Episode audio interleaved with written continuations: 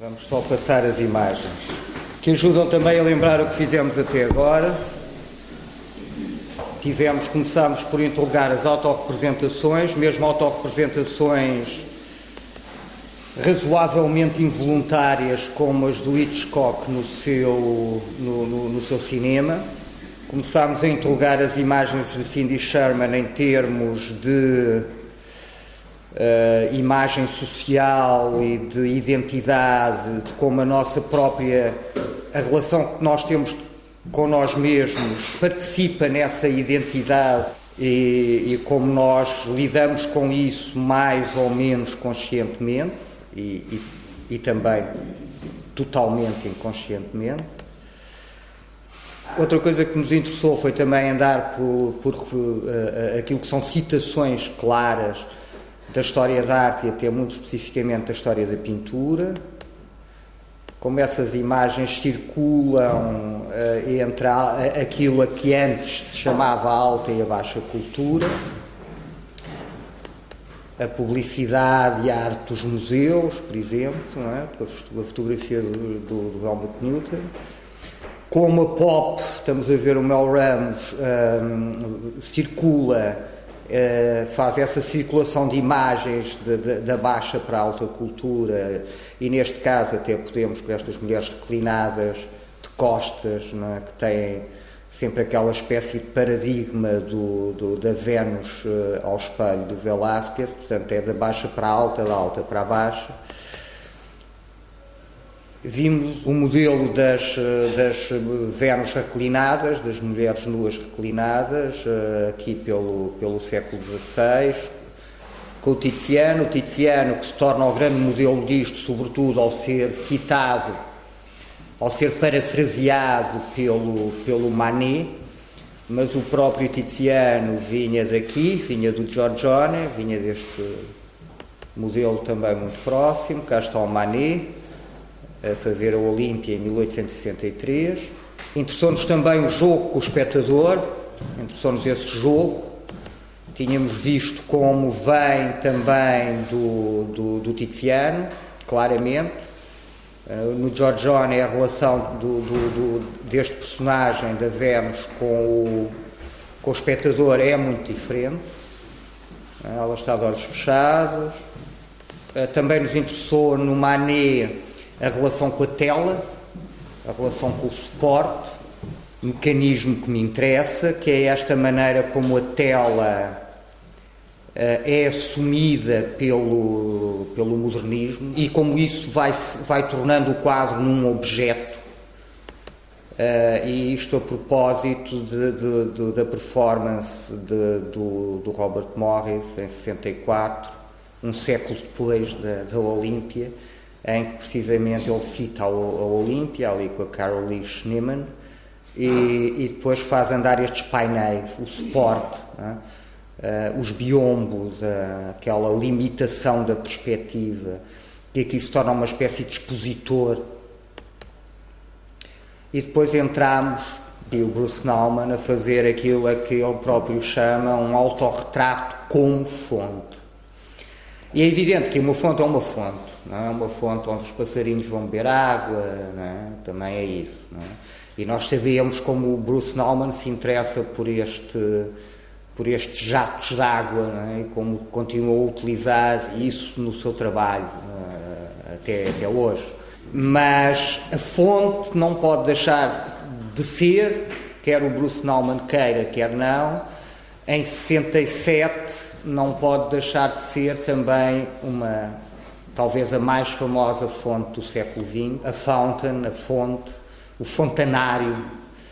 Uh, do, eu digo a, a fonte, o fontanário, porque eh, aquilo que é convocado para falar do urinol do Duchamp não é só a fonte bucólica, a fonte, mas eh, a fonte do, dos jardins renascentistas, mas uh, os fontanários industriais para beber água, não é? aqueles em que a gente carrega. Coisa. Há, aliás, modelos uh, da Mott Company, que é a fábrica que se pensa que uh, terá fabricado este urinol. Não há grandes certezas sobre este urinol.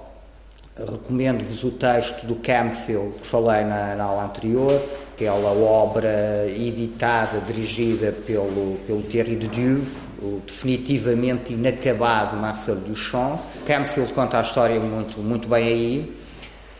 Depois, se quiserem, eu vou-vos levar, levar-vos até ao blog que eu, que, eu, do, do, dos, que eu fiz para os meus alunos do ARC, onde tenho muita informação e podemos até se calhar combinar ou aí, ou não, não sei, ou no, no site da Porta 33, o texto do Campfield, e portanto para, para, para, tornar isso acessível para vocês. Dizia eu que uma, uma das. Eh, não sabemos muito sobre o urinol do Duchamp, não sabemos se ele foi destruído imediatamente, como diz alguma, dizem algumas versões da lenda por um, um, tipo de sociedade dos independentes uh, que não ficou nada satisfeito, não sabemos terá sido. Podem ver um, um resumo dessa história também lá no blog, chama-se uh, Eu Posso Estar Já a Morar, é tudo junto, a arte moderna e antes e depois, tudo junto, e depois ponto blogspot.com. E depois dois, a arte moderna e antes e depois dois, que é o dos cruzamentos, que é o que tem mais a ver com a arte do século XX. Uh, no entanto, há informações uh, que me parecem interessantes nos dois e, portanto, podem aí ter acesso a esse tipo de materiais que eu fui coligindo ao longo já de alguns anos. Eu conto um bocadinho essa história, uh, posso contá-la agora muito resumidamente. O Marcel Duchamp teve um problema com os cubistas quem era muito próximo e amigo, ele e os irmãos, é? há mais irmãos Duchamp que são artistas, é? Eh, pintores, escultores, Jacques Villon, o escultor que assina Duchamp Villon, e mesmo uma irmã que fez menos coisas e mais tarde, mas que também tem, tem sobretudo, obras próximo do Dada que são, são muito interessantes. Mas os irmãos eram, faziam coisas próximas do cubismo, o Marcel fazia coisas próximas do cubismo, e quis expor o nu descendo as escadas e na sociedade dos artistas independentes uh, francesa. A Sociedade dos Artistas Independentes também tem uma história interessante que de alguma maneira ainda se liga ao Manet. Enfim, é este tipo de, de, de, de pintura que de vez em quando era recusada pelo salão. Hum? Há uma história dos salões uh, parisienses, que também é uma história interessante.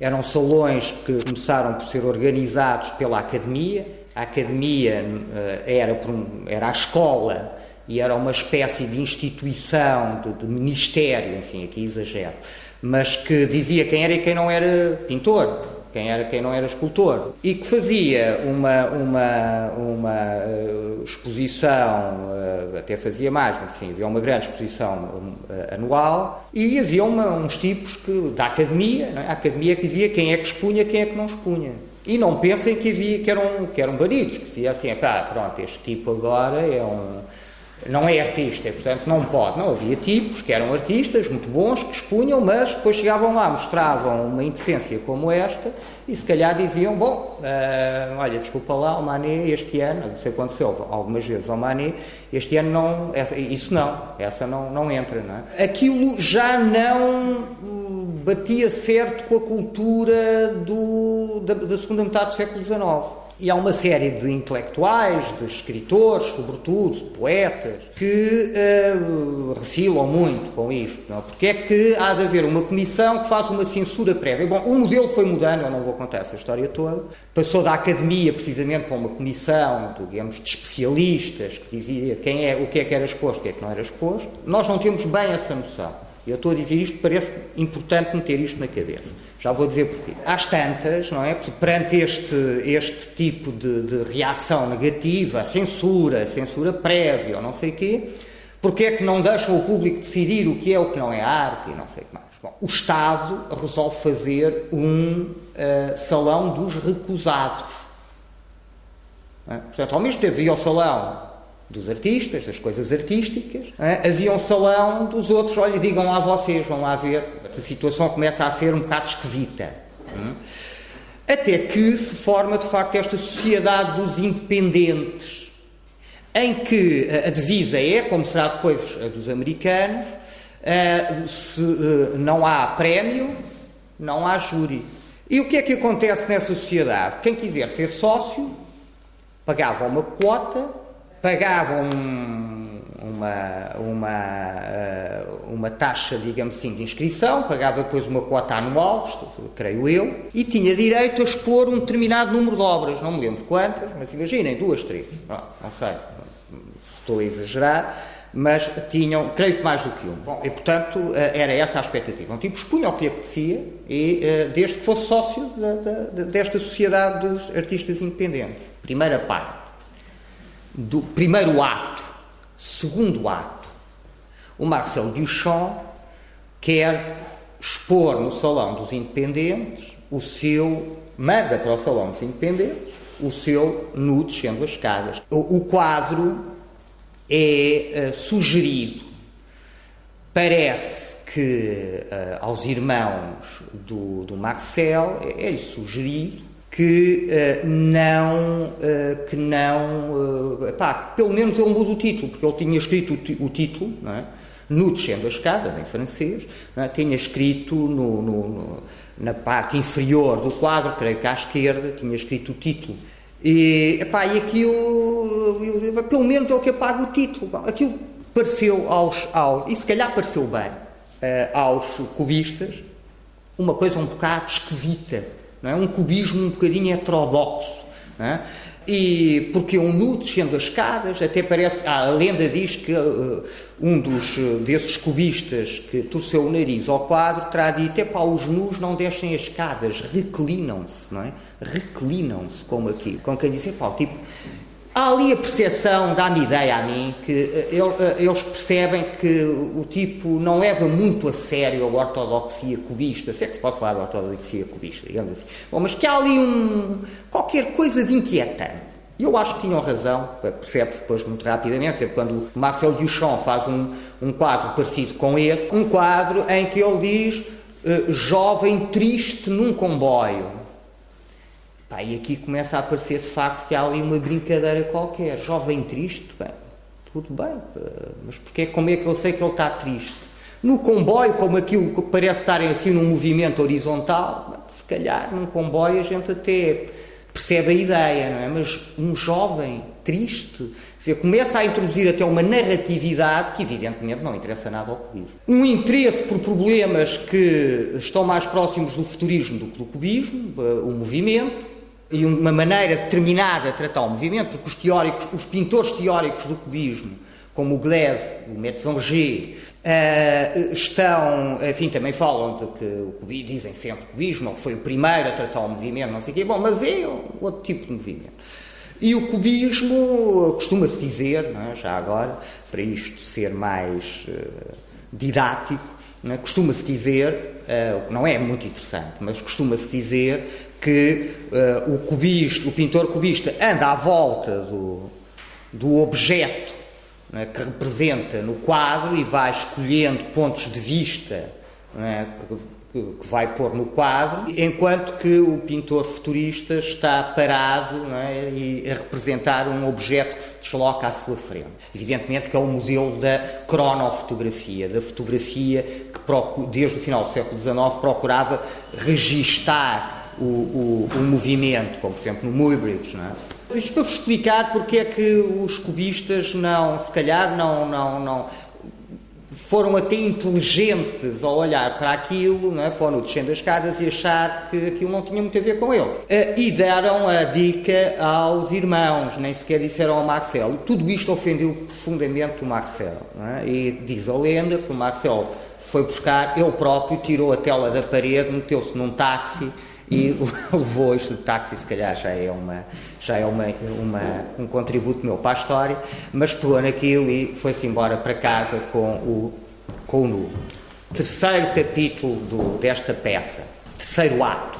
O Marcel Duchamp está em Nova York e eh, começa a, a, a dar-se, a estabelecer relações com as vanguardas nova-iorquinas.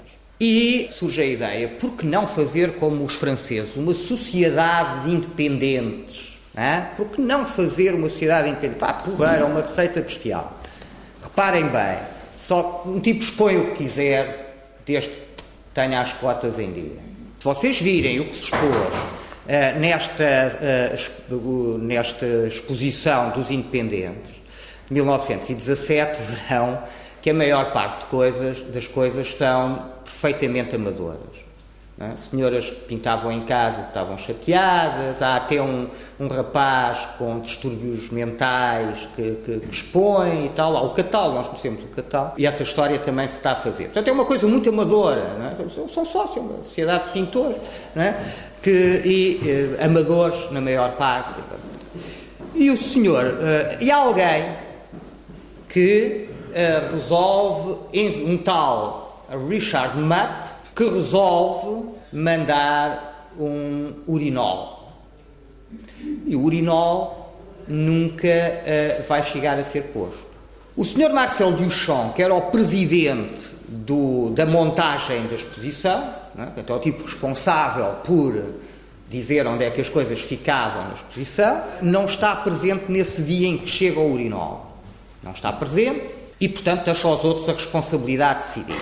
E uh, há reações muito violentas, não é? o que é que estes tipos estão a gozar connosco, que atiram-nos para aqui com urinol, o que é coisa... Não, mas diz outro, uh, nós temos os relatos de alguns dos participantes, evidentemente, muito tempo depois, e, e, e, com outro tipo de, de, de, de, coisas em jogo. Há outros que dizem, não, mas isto tem de ser, isto tem de ser, é, é assim, o tipo é sócio tem direito a expor. Vamos lá, é, é, não é, não é, bom...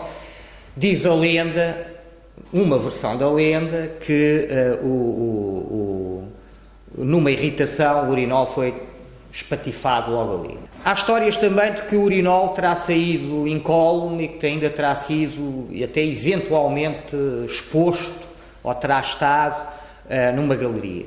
Portanto, não se sabe muito bem. É possível, mas é possível até que fosse outro. Este foi partido, este quer dizer, aquele que foi enviado pode ter sido partido foi, foi comprado outro. No entanto, quando se tenta perceber onde. Eh, ele diz que foi comprado, foi, foi com um amigo, foram comprar, não sei o quê. Bom, mas quando se vai tentar saber exatamente que urinol é este, começa-se logo sempre a ver, bom, não tem os buraquinhos todos iguais, isto não é daquilo, aquele outro, bom, até é difícil perceber uh, se, uh, qual é o modelo que foi adquirido. Portanto, logo aí começam os problemas e, portanto, isto tem, é? isto que a gente pensa que não tem nada que saber e que sabemos tudo sobre o urinol, portanto, há um gajo que vai comprar o urinol e, eh, durante uh, décadas, a maneira como o Duchamp aparecia na história da arte era um tipo que queria chatear os outros, é? um provocador.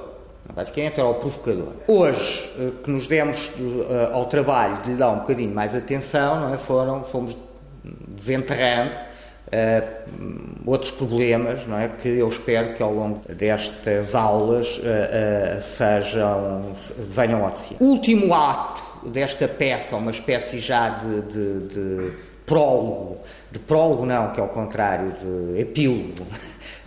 O, o, o, o, urinol é fotografado pelo Sr. Alfred Stieglitz, um herói das vanguardas nova-iorquinas, fotógrafo, mentor de, uma, de várias revistas de fotografia, responsável por uma galeria de arte que tinha o mesmo nome que a revista, que, é, uma das revistas, 241. Encontrou alguns números online que vai ser abordado para publicar uma fotografia do para fazer, desculpem, para fazer uma fotografia. A fotografia sai numa revista chamada Blind Man no número 2 da Blind Man. A Blind Man está toda online, numa universidade americana. Eh, se forem lá ao, aos, aos, blogs eh, que eu vos referi, encontram um link para lá e, portanto, podem ver página a página. E, portanto, sai, sai, e não sai só a fotografia, sai um artigo uh, sobre o,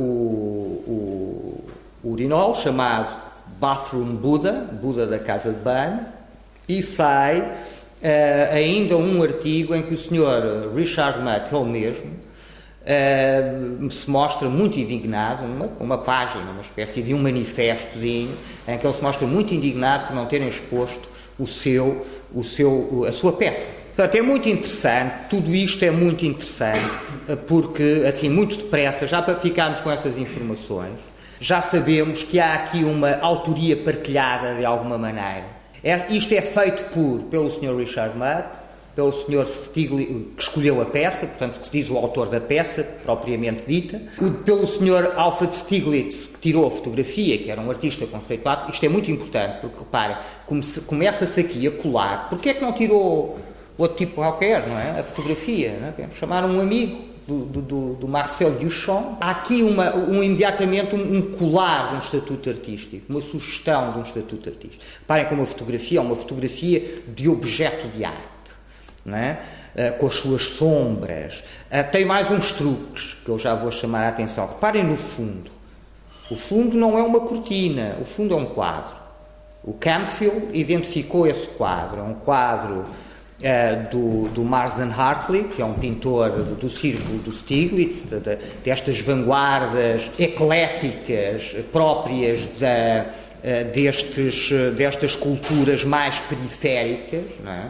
Eh, vocês encontram isso todo lado, em Portugal, é? vocês veem, veem o, leem o Almada Negreiros, não é? e aquilo é cubismo, é futurismo, é, é, leem ainda antes os, os, aqueles primeiros artistas que se preocupam com questões de modernidade, de modernismo, e, e, ainda é o impressionismo, é o impressionismo, é isto, é aquilo, mistura-se tudo. Nova York era, deste ponto de vista periférico, periférica e, portanto, tem, é esse tipo de vanguarda. É? Eclética, Cuba, a Rússia é a mesma coisa, Cuba, o futurismo. É? E, portanto, eh, o Marsden Hartley faz o quadro lá atrás. E depois ainda há aqui um pedestalzinho onde se põe esta escultura. Estão a ver? Portanto, sugerindo este objeto ser um objeto tridimensional como escultura e assinada pelo seu autor. O seu autor não é o seu fazedor, é? é? a, a quem? Nós já estávamos a ser preparados desde o século XIV, XV para que a mão não fosse importante. O nascimento da arte, é? eu gosto de usar esta ideia porque. Hum, não gosto que se olhe para a arte como uma coisa que houve sempre. A arte eu gosto de a pensar como uma invenção europeia eh, do início da modernidade, do, do fim da Idade Média. Hum? E não é porque não houvesse pintura ou escultura, claro, a gente sabe que há pinturas, até coisas que até podem emocionar-nos esteticamente, mas um pôr do sol também nos emociona esteticamente, não é? Ou uma flor, ou um passarinho a cantar, não é? E, portanto, quer dizer, uh, uh, uh, mas desde, enfim, 10 mil anos, não é? em Lascaux, em Altamira, não. Epá, mas os tipos não expunham isso em galerias, que os tipos não se, não se não se portavam como artistas. Não sabe lá muito bem como é que se portavam, se calhar até faziam visitas guiadas às, às grutas, não sabemos, não é? mas provavelmente não, não é? E no século XIV acontece, sobretudo nos meios florentinos, uma coisa interessante: é que os intelectuais, os poetas, os historiadores, começam a dizer que os pintores são como eles. Petrarca eh, diz, diz isso do Giotto, não é? Uh, o, o, Boccaccio, o Dante, hum, falam do Giotto, sobretudo, como se fosse um, um deus, um poeta, uh, um intelectual, ou seja, alguém que não trabalha com as mãos. O trabalho manual era um trabalho mal, eh, enfim, baixo na hierarquia social da Idade Média. E o, os trabalhos intelectuais eram hum, tinham um estatuto melhor, tinham uma, uma posição mais elevada nessa hierarquia. E parece-me que é quando o, o, artesão, porque reparem, se vocês virem como se organizam os artistas na Idade Média, os artistas organizam-se uh, em associações profissionais, em confrarias, que são uh, em que o pintor que faz virgens é, para a igreja está na mesma associação do tipo pinta paredes, enfim, caricaturando um bocado. Não, é? não há palavra específica para arquiteto, o arquiteto é um pedreiro. Há várias palavras específicas, várias designações específicas para vários tipos de escultor. Mas quer dizer, o tipo que parte a pedra em cubinhos direitinhos para fazer catedrais tem um nome. É? O tipo que faz uh, as gárgulas e os capitéis e não sei o quê já tem outro nome, portanto, percebem? Portanto, quer dizer, não há, são todos pedreiros. Pedreiro assim, pedreiro assado. E, portanto, uh, não há esse estatuto de que, bom, portanto, esse Agora, há uns pedreiros, há uns pintores, que no século XIV começam a perceber, começam a ter este. Bom, ele é parecido com um intelectual. É? Tem, tem, a componente intelectual do seu trabalho uh, salientada, sublinhada. E aí nasce o artista. E aquilo que eles fazem é arte. E, portanto, ehm, o, o, o, que, uh, uh, uh, o que acontece aí é que, reparem, há um investimento no lado intelectual. E, de alguma maneira, nós ainda podemos ver isto na continuidade. Na ruptura, bem entendido, porque isto é um tipo de arte profundamente anti-humanista, anticlássica. O humanismo aqui é a recuperação da cultura clássica. E, portanto, profundamente anticlássica, digamos assim, mas percebemos que há, este, há continuidades, não é que seja por aqui. O artista agora é tão intelectual que não põe a mão. Os artistas gabam-se muito, a partir do século XV, não porem a mão. Não se põe a mão. Hum? Leonardo da Vinci até tem, eh, já no princípio do século XVI, uma passagem famosa em que diz o século XVI está muito marcado por qual é a arte melhor. É a pintura, é a escultura, qual é, qual é que é superior? E então Leonardo da Vinci, que aliás teve formação com com, um escultor, o Verrocchio, que também faz pintura, mas que é sobretudo como escultor, que é conhecido e que nunca fez escultura nenhuma. É? Aliás, o Miguel Ângelo parece que um dia se chateou com ele e mandou-lhe uma boca. Então, e aquele famoso cavalo que estavas a fazer e tal. E parece que o Leonardo ficou mesmo chateado. Mas diz, bom, o pintor é muito superior ao escultor, porque o pintor está sentado, pode trabalhar sentado na sua casa limpa. Hum? A, a mexer só o pincel sem esforço nenhum, é? com roupas boas porque não se suja, enquanto houve música porque não faz barulho nenhum a pintar. É? Eu pensei lá nos escultores, não é? caliça por todo o lado, pó por todo o lado, é? Uh, uma barulheira infernal, todos sujos, têm de se vestir que nem os operários, é? e portanto, reparem bem na superioridade da pintura, que é uma coisa de senhores, de intelectuais, e portanto estão a ver, há aqui este, o, o, nosso Francisco de Holanda, que aliás uh, uh, na, na, na pintura antiga diz coisas que nunca publicou, também é verdade é? mas é português, a gente está habituado. E uh, que nunca publicou, mas que uh, foi bolseiro de Dom João III para ir ver o que é que se fazia em Itália e uh, traz de lá uma série de ideias daqu daquele renascimento a que a gente já chama maneirismo e, e, e em algumas coisas é, é, mesmo tido hoje como pioneiro de, de, de, expressar essas ideias. E e o, nosso Holanda diz isso, diz, bom, diz, o que, é, o que, é, que faz um pintor? Está a pensar num pintor como os italianos, como os da Renascença. É? O que é que faz um pintor? É pá, um pintor faz isto e aquilo. E uma das coisas que diz é muito interessante porque o Duchamp vai dizer, eu não vos vou ler isso para não perdermos tempo, mas na pintura antiga ele diz assim, bem, o que é que faz, acho que é num capítulo que se chama Preceitos da Pintura. Bom, o que é que faz um pintor? Um pintor, uma das coisas que faz é, pensa muito bem na cabeça o que é que quer fazer, como é que quer fazer, como é que vai fazer. Depois de ter pensado isto muito bem, escolhe, escolhe na natureza o melhor, o mais belo para pôr numa coisa. Então faz ali uma montagem, escolhe. É exatamente o que diz o Sr. Richard Murray. O que Dizem que eu não fiz nada, mas eu escolhi-o. Eu escolhi-o. E depois dizem que eu não fiz nada, que eu não, não sou o autor disto, então, mas eu sou sim senhor, eu escolhi. E até escreve em maiúsculas. Choose it. Choose em maiúsculas. Eu escolhi. É o que diz o Holanda no século XVI. É? Meados do século XVI, a Holanda diz, bom, escolher muito bem. É? Bom. E depois diz assim: quando tudo isto estiver feito, embora mão nenhuma tenha posto na obra, tem já a maior parte dela feita. É? Portanto, a pintura, a arte, é uma atividade principalmente intelectual. Está a maior parte feita, não é? Ele não fala em percentagens, porque não, não era da, época, mas vai dizer, pá, 90% está feito. É? Agora é só pôr no papel. No papel não, porque o desenho tem precisamente um estatuto intermediário. Está mais do lado ainda de dentro da cabeça do que de fora. Por isso é que no século XVI diz muito é coisa mental. É, o desenho é uma coisa mental. Quer dizer, ainda é ideia. Ainda não é obra, é ideia. E depois vem a obra no fim. Portanto, depois temos feito isto tudo, praticamente sem pôr a mão, a obra está quase feita. Estão a ver? Sem pôr a mão foi o que é o que faz o Duchamp. Percebem porque é que eu digo que isto ainda vem na continuidade? É o que faz o Duchamp. Não põe a mão, escolheu muito bem e não pôs mão nenhuma na obra. Foram outros que puseram. Ora bem, Isto não era completamente, na cultura mais próxima, não era completamente uma novidade.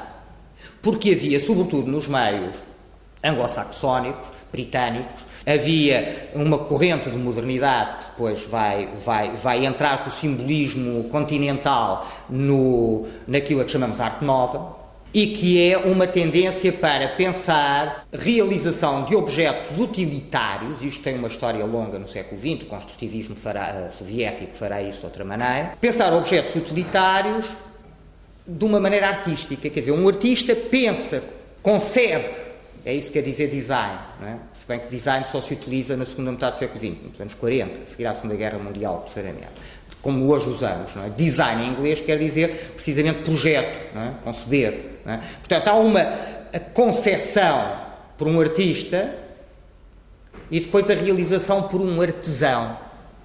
É? E se todos os objetos do dia a dia fossem feitos assim, com esse valor artístico, não nos interessa agora perguntar o que é, é evidente, é uma pergunta lógica, mas não interessa agora, é? um valor, esse valor artístico, eu, eu nem sei se eles sabem muito bem o que é, é? mas uh, de uma maneira muito definida, muito. Uh, esse valor artístico é um valor uh, que muda a vida das pessoas. Se um tipo tiver o serviço de chá, a cadeira, a mesa, a cama, a porta, a maçaneta da porta, não sei o quê, e criando um ambiente de, não, artístico por um lado e de manufactura por outro, feito à mão, isso mudaria o homem mudaria cada homem, mudaria a sociedade. É um bocadinho a utopia do Arts and Crafts e depois da arte nova, é, é que é uma, uma espécie de revolução silenciosa desta maneira, introduzindo a arte no cotidiano e eliminando a máquina. O século XIX começa por ter um horror à máquina. O próprio Marx tem isso, não é? Quer dizer, que é, aliena ao trabalhador, no sentido em que o afasta do seu próprio trabalho. O, o trabalhador, diz o Marx, não se reconhece mais no produto do seu trabalho. Hum? E, portanto, porque é feito pela máquina. Os, os tipos que faziam automóveis em Detroit nos anos 30 discordariam, porque se vocês virem os documentários sobre isso é muito engraçado, porque aparece sempre tipo dizer, o meu pai levava-me pela mão e dizia, olha, estás a ver aquele automóvel? Fui, eu, eu pus-lhe a porta. Estão a ver? Na linha de montagem do Sr. Ford. É? Apesar de tudo, ainda se reconhecem no seu trabalho. Portanto, ainda é um operário qualificado, que ganha bem, que não sei o quê, não percebe, da, da indústria automóvel uh, da, da, primeira metade do século XX. Portanto, há esse. Bom, mas o mecanismo é este. E, portanto, reparem, esta divisão que foi preparada no final da Idade Média, no século XIX, uh, uh, permite isto. Eu penso como é que vai ser, tu fazes o teu talento de escultor, de, de desculpem, de, de, de artesão. É? Arts and crafts, arte e artesanato, digamos assim. É? E, portanto, este, esta, portanto, há uma separação, permite esta separação. É, o arquiteto, por exemplo, o Brunelleschi, pode fazer uh, uh, o, o, na cabeça a cúpula da Catedral de Florença e depois até podia morrer e vamos lá fazer, não é? Um projeto. Hum? A Idade Média não funciona, quer dizer, a Idade Média não funciona com projeto. Vai-se fazendo, faz-se fazer é? Segundo uma série de receitas que se vão passando bom, de geração em geração. E, portanto, eh, eh, há aqui este, começa aqui esta fratura e, eh, e, e isto leva esta fratura ao seu extremo. Estão a ver? Leva esta fratura, essa fratura ao seu, ao seu extremo e abdica completamente da execução. Agora, abdica da execução e até da concepção. É? Porque é evidente que o Duchamp não é autor disto porque concebeu isto. Não concebeu nada, escolheu apenas. Estão a ver? Escolheu. Nós não sabemos como é que isto teria sido exposto também. Não sabemos como é que seria exposto o urinol se os independentes, que também fazem a obra, na sua recusa. Não é? é evidente que eu, eu, estou aqui a fazer uma leitura quase de psicanalista com o urinol deitado na cama, não é? é evidente que eles não dizem, ao pôr em by, não estão a falar uh, de autoria. É? A gente é que percebe que há aqui uma autoria tripartida. Hum? O tipo que escolheu, o tipo que fotografou e os malandros que disseram que não. E que causaram um escandaleiro à volta disto. E, portanto, contribuem para o estatuto da obra, fazem a obra também. Mas como é que isto seria exposto? Não fazemos ideia nenhuma. Quem é que teve esta ideia de pôr o urinol em cima de um pedestal, o quadro atrás? Não sabemos também. Hum? O Duchamp, o Stiglitz, os dois em conjunto, Uh, os dois discutirem um com o outro, um contra o outro, não sabemos. Campfield tenta perceber e tal, dá umas pistas e coisas, mas não sabemos, não é, não é definitivo. É definitivamente inacabado, também aí.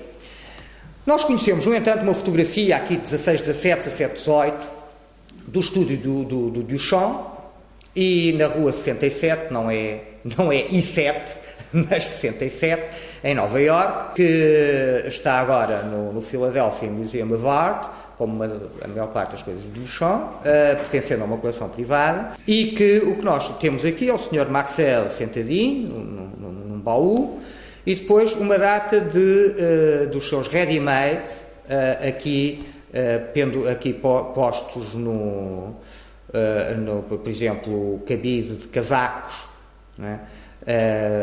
No chão, ele dizia que tentou pô-lo na parede várias vezes porque o casaco estava sempre a cair, então resolveu pregá-lo no chão. Tem aqui aqueles cabides de pé alto sem o pé, não é? Uh, que é conhecido normalmente por cabide de chapéus, é? na designação sobretudo anglo-saxónica. Tem aqui a pá, uma pá de limpar neve, tirar a neve dos passeios, em que ele inscreveu e depois torna-se a, a, a, designação porque nomeamos a peça uh, In Advance of Broken Arm, portanto, antecipando um braço partido. A piada é que isto normalmente devia ser posto no chão eh, e um tipo não vê, pisa esta parte aqui, aquilo levanta e bate-nos no cotovelo e parte o cotovelo. É? E o urinol, que era por isso, por isso é que viemos aqui eh, chatear o Sr. Duchamp no seu estúdio, eh, é o urinol. Ora, o urinol está pendurado, está pendurado, está no ar. É? E, e, portanto, não sabemos como é que ele iria ser exposto. Esta é a imagem, o ícone, quase no sentido ortodoxo, o ícone, a imagem verdadeira e sagrada do, uh, deste Buda, desta Virgem, desta Madonna da casa de banho, uh, uh, como é, é, é, é, referido no artigo da Blyman.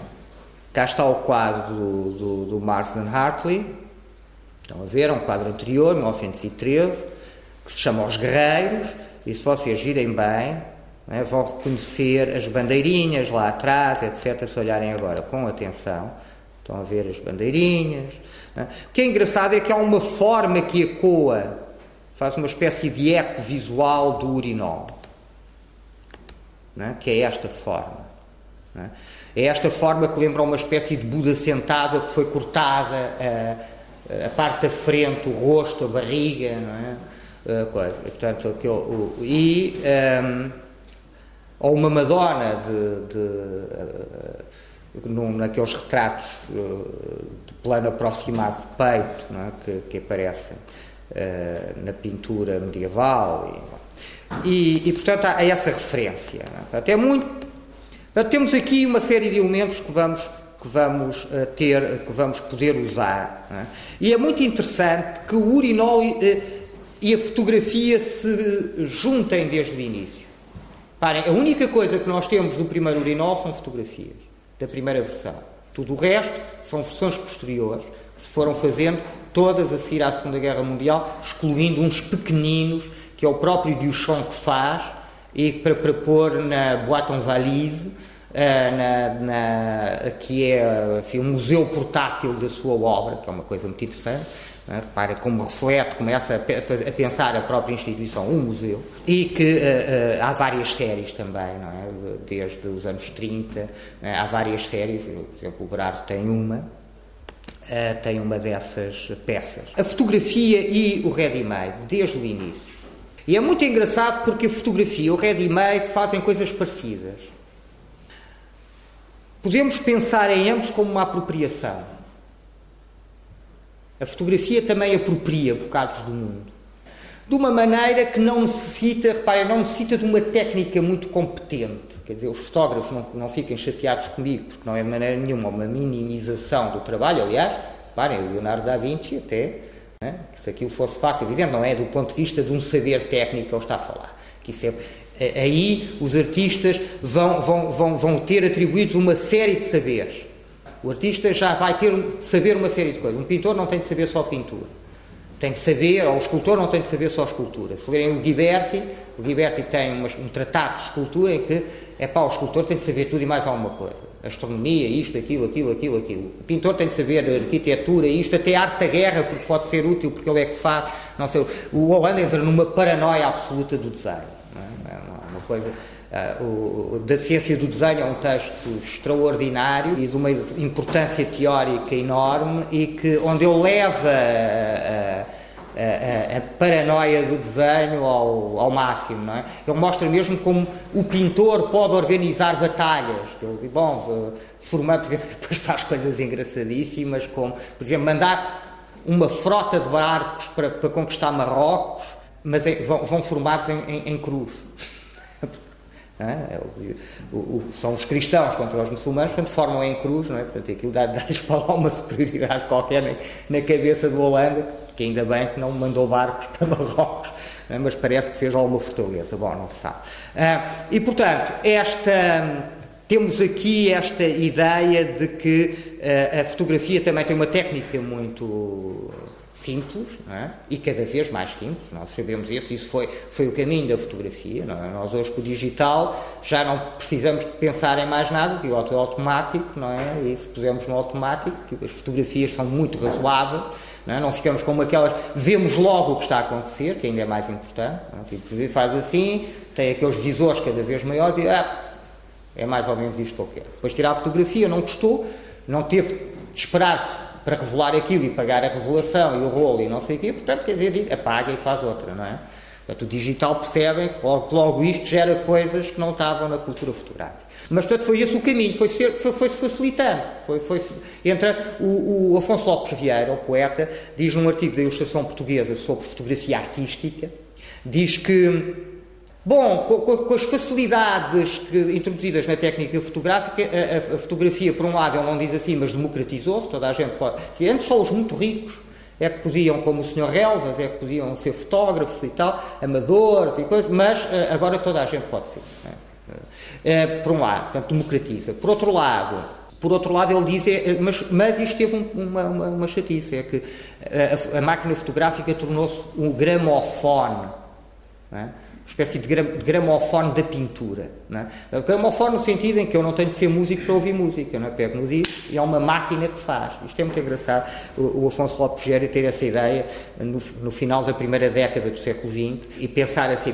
Por outro lado, bom, e agora ele diz, bom, mas agora, assim, assim, assim, fazendo assim, assim, assim, assim, quer dizer, tendo um ponto de vista que não é tão normal, uma iluminação que é normalmente uma, iluminação em contraluz e não sei o quê, bem, nós estamos a conseguir eh, a ideia, o mistério, não sei o quê, bom, portanto, a fazer arte. E, portanto, é muito engraçado. É muito engraçado a fotografia como uma espécie de pintura automática, mecânica, como o gramofone, uma música automática. É? é? muito interessante a ideia da fotografia como, uh, uma, como não especializada para todos. E é muito engraçada a ideia de uma espécie de pintura para todos, uh, que, o, que o Afonso Lopes Vieira também usa. E, portanto, temos aqui, temos esse lado que é, é também na, na é o mesmo do, eh, tecnicamente, está próximo do, do, do ready-made. Quer dizer, eu não tenho de ter nenhum saber técnico muito específico para uh, ser o autor de um ready-made. Uh, porque, basicamente, isso reside na escolha uh, de uma peça. E, portanto, temos esta aproximação, temos essa, essa ideia de, de facilidade técnica temos essa ideia de escolha, basicamente uma, uma coisa de fotografia também, o que é que eu, eu vou fotografar o quê? E eh, temos essa ideia de apropriação. É como se eu tirasse um bocado, é? e aí entra o estatuto de verdade da imagem fotográfica. Que está no tal BI, não é? tem a fotografia no DI. É? E, portanto, esta que não tem uma pintura ou uma escultura. E, portanto, essa ideia de uma espécie de verdade burocrática, se quiserem. Não é uma verdade profunda, não é uma verdade superior, não é nesse sentido. Mas é uma espécie de verdade visual. Quando a gente quer dizer que uma coisa está igual, dizer, pá, parece uma fotografia. É? Portanto, é essa ideia que. que portanto, a ideia que dá é que nós apanhamos bocados do mundo e levamos. É? uma fotografia às fins e levamos. E ela, de alguma maneira, torna-se nossa, a nossas fins. Porque é as fins da nossa fotografia. Às vezes até estamos lá nós, é? frente ao pé das fins. É?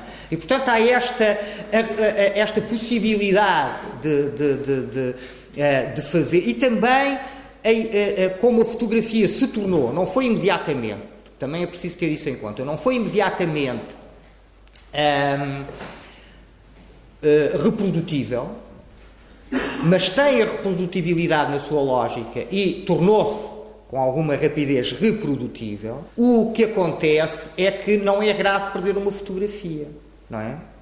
Porque se pode fazer outra. E, portanto, uma fotografia em papel, não é? Portanto, vocês têm aquilo ainda no, no, no, no disco rígido, ou na pena, não sei o quê, bom, olha, façam outra, não é? Ou tem o rolo, não é? Bom, e, portanto, é, é, também aqui, se, partir o, o, o, o urinol e perdeu-se o primeiro, é pá, não há problema, compra-se outro, ou manda-se fazer, ou qualquer coisa. Não é? A peça em si, aliás, é muito engraçado que a peça já sofreu várias uh, tropelias, não é? Mais, mais, ou menos performativas, já foi partida. Outra coisa interessante é que esta fotografia faz a obra de arte através de uma série de truques, já viram? Por um lado, está num pedestal como uma escultura. Depois tem um quadro, pá, que a gente gosta, não gosta, uh, como uh, tipologia, o quadro é uma obra de arte, é o que a gente espera. É? Ficamos é, desiludidos se não for, seja, pá, que porcaria, não é? Portanto, o quadro logo à partida diz pintura, é, é, é uma arte, é? já tem esse estatuto, é? é? uma arte. Portanto, um, um, um, quadro é uma obra de arte, é? um objeto artístico, um, urinol não. Portanto, põe-se o quadro lá atrás. Depois está assinado e datado. Estão a ver? Richard Mutt. Hum? R. Mutt, 1917. E depois está posto de uma maneira em que não funciona. Lá está, fazemos xixi nos sapatos, se o quisermos utilizar. E, portanto, está desfuncionalizado, descontextualizado. É outra coisa que a fotografia faz, descontextualiza. Ele fotografa a esfinge no, no Caro, não é? no bairro do Caro, em Guisa, e, e, e, e trago para aqui, e, pá, ou isto, não é? E, por exemplo, estamos aqui a ver o urinol, é? como, tal como o Stiglitz o fotografou em Nova Iorque. Portanto, tirei-a do seu contexto. Também o urinol saiu do seu contexto. Outra coisa que eu acho parecido com a fotografia é que a fotografia normalmente não escapa. Quer dizer, não, não, não, não, não, é difícil a fotografia fingir que não é fotografia. E normalmente nós detectamos a fotografia mesmo quando ela foi transformada em pintura, como nas coisas de Chuck Close, por exemplo. A gente percebe, olha, aquilo é uma fotografia de fotomaton, é? que está na origem daquilo, depois o tipo pintou a óleo ou a acrílico sobre tela, enorme, monumental, mas já haveremos de ver isso, mas, é pá, mas uh, vê-se que é uma fotografia, é? tipo, partiu de uma fotografia. Portanto, está ali, ou nos Warhol, não é? pá, que é uma fotografia de jornal, é? aquele acidente automóvel é uma fotografia de jornal. Também o, ready-made precisa deste reconhecimento, quer dizer, eu para ter ready-made preciso ter e isto é muito do Champier. O ready-made, eu vou dizer isto desta maneira que acho que é que funciona melhor. O ready-made é e não é aquilo que foi. Ou seja, a fountain é e, e, reparem, e, não é é ou não é, não é, é sempre é e, as duas coisas. É e não é, é e não é. É, não é, ao mesmo tempo é e não é um urinol. Porque se nós chegássemos aqui e não percebêssemos que era um urinol, não era um ready-made. Imaginem, por exemplo, se eu partisse isto aos bocadinhos e fizesse um pó e com esse pó fizesse uma massa para fazer uma escultura ou uma tinta para fazer um quadro e pintasse e depois dizia, pá, isto foi feito com urinol isto é um bocado ready-made. eu percebo a ideia, mas é um bocado muito pequeno. É? Percebem? E, portanto, e não é verdadeiramente aquilo que chamamos um ready-made. Olho para aquilo é? e não vejo lá o que é que foi. Portanto, há sempre esta coisa. É um bocado como se fosse, reparem, um significante, a peça urinol, que ganha um novo significado. Ou, se quiserem dizer de outra maneira, um objeto que ganha uma nova função. Mas onde é reconhecível o significado anterior, onde é reconhecível a função anterior. Eu sei que já não posso fazer xixi, eu sei que isto põe a questão de se pode ser ou não pode ser uma obra de arte, mas portanto, tem qualquer coisa a ver com arte, apresenta-se como se costumam apresentar as obras de arte, mas eu percebo que nem sempre foi assim.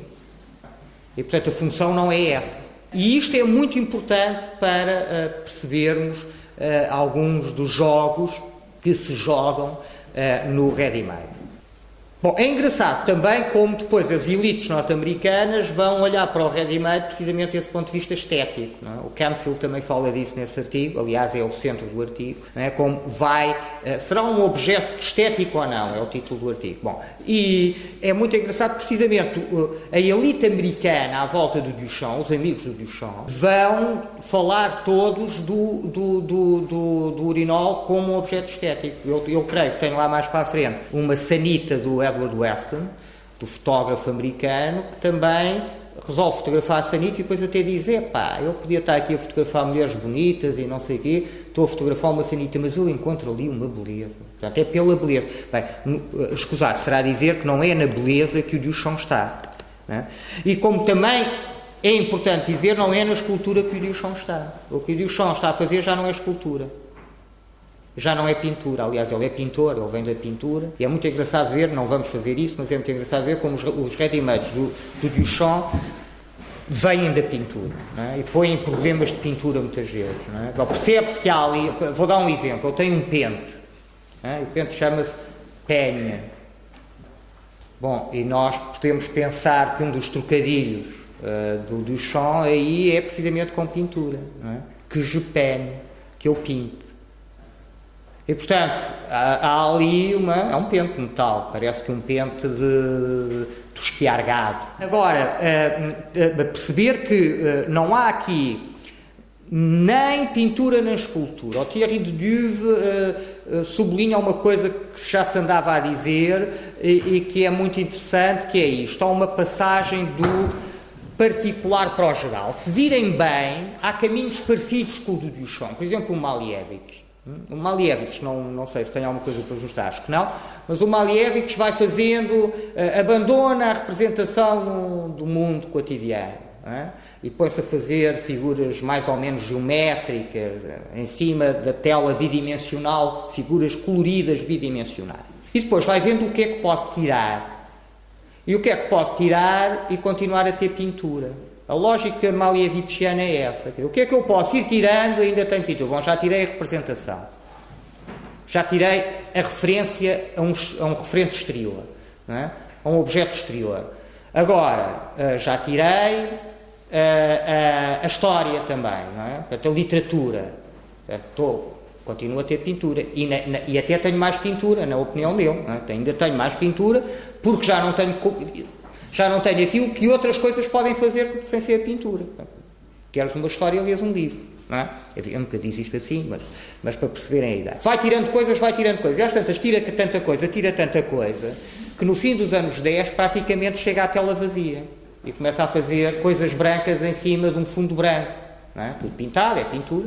Mas você começa a chegar à tela. É? Se chegasse à tela, eu acho que chegava ao ready-made dizia tomem lá uma tela. É? Hoje até se compra um supermercado. É? Independentemente de ser feita ou não ser feita pelo pintor, a tela tem qualquer coisa de ready-made. Aliás, o Duchamp, quando lhe perguntam sobre o ready-made, diz assim: bem, o ready-made, isso já era o tubo de tinta. O tubo de tinta já é um ready-made. Quer dizer, a tinta já está feita num tubo de tinta. É? Fazia parte do trabalho de pintor aprender a fazer as tintas. Era uma das coisas que os miúdos iam fazer para o ateliê do pintor, é aprender a fazer tintas. É? E isso já quando tinham confiança para usar materiais que, eram caros.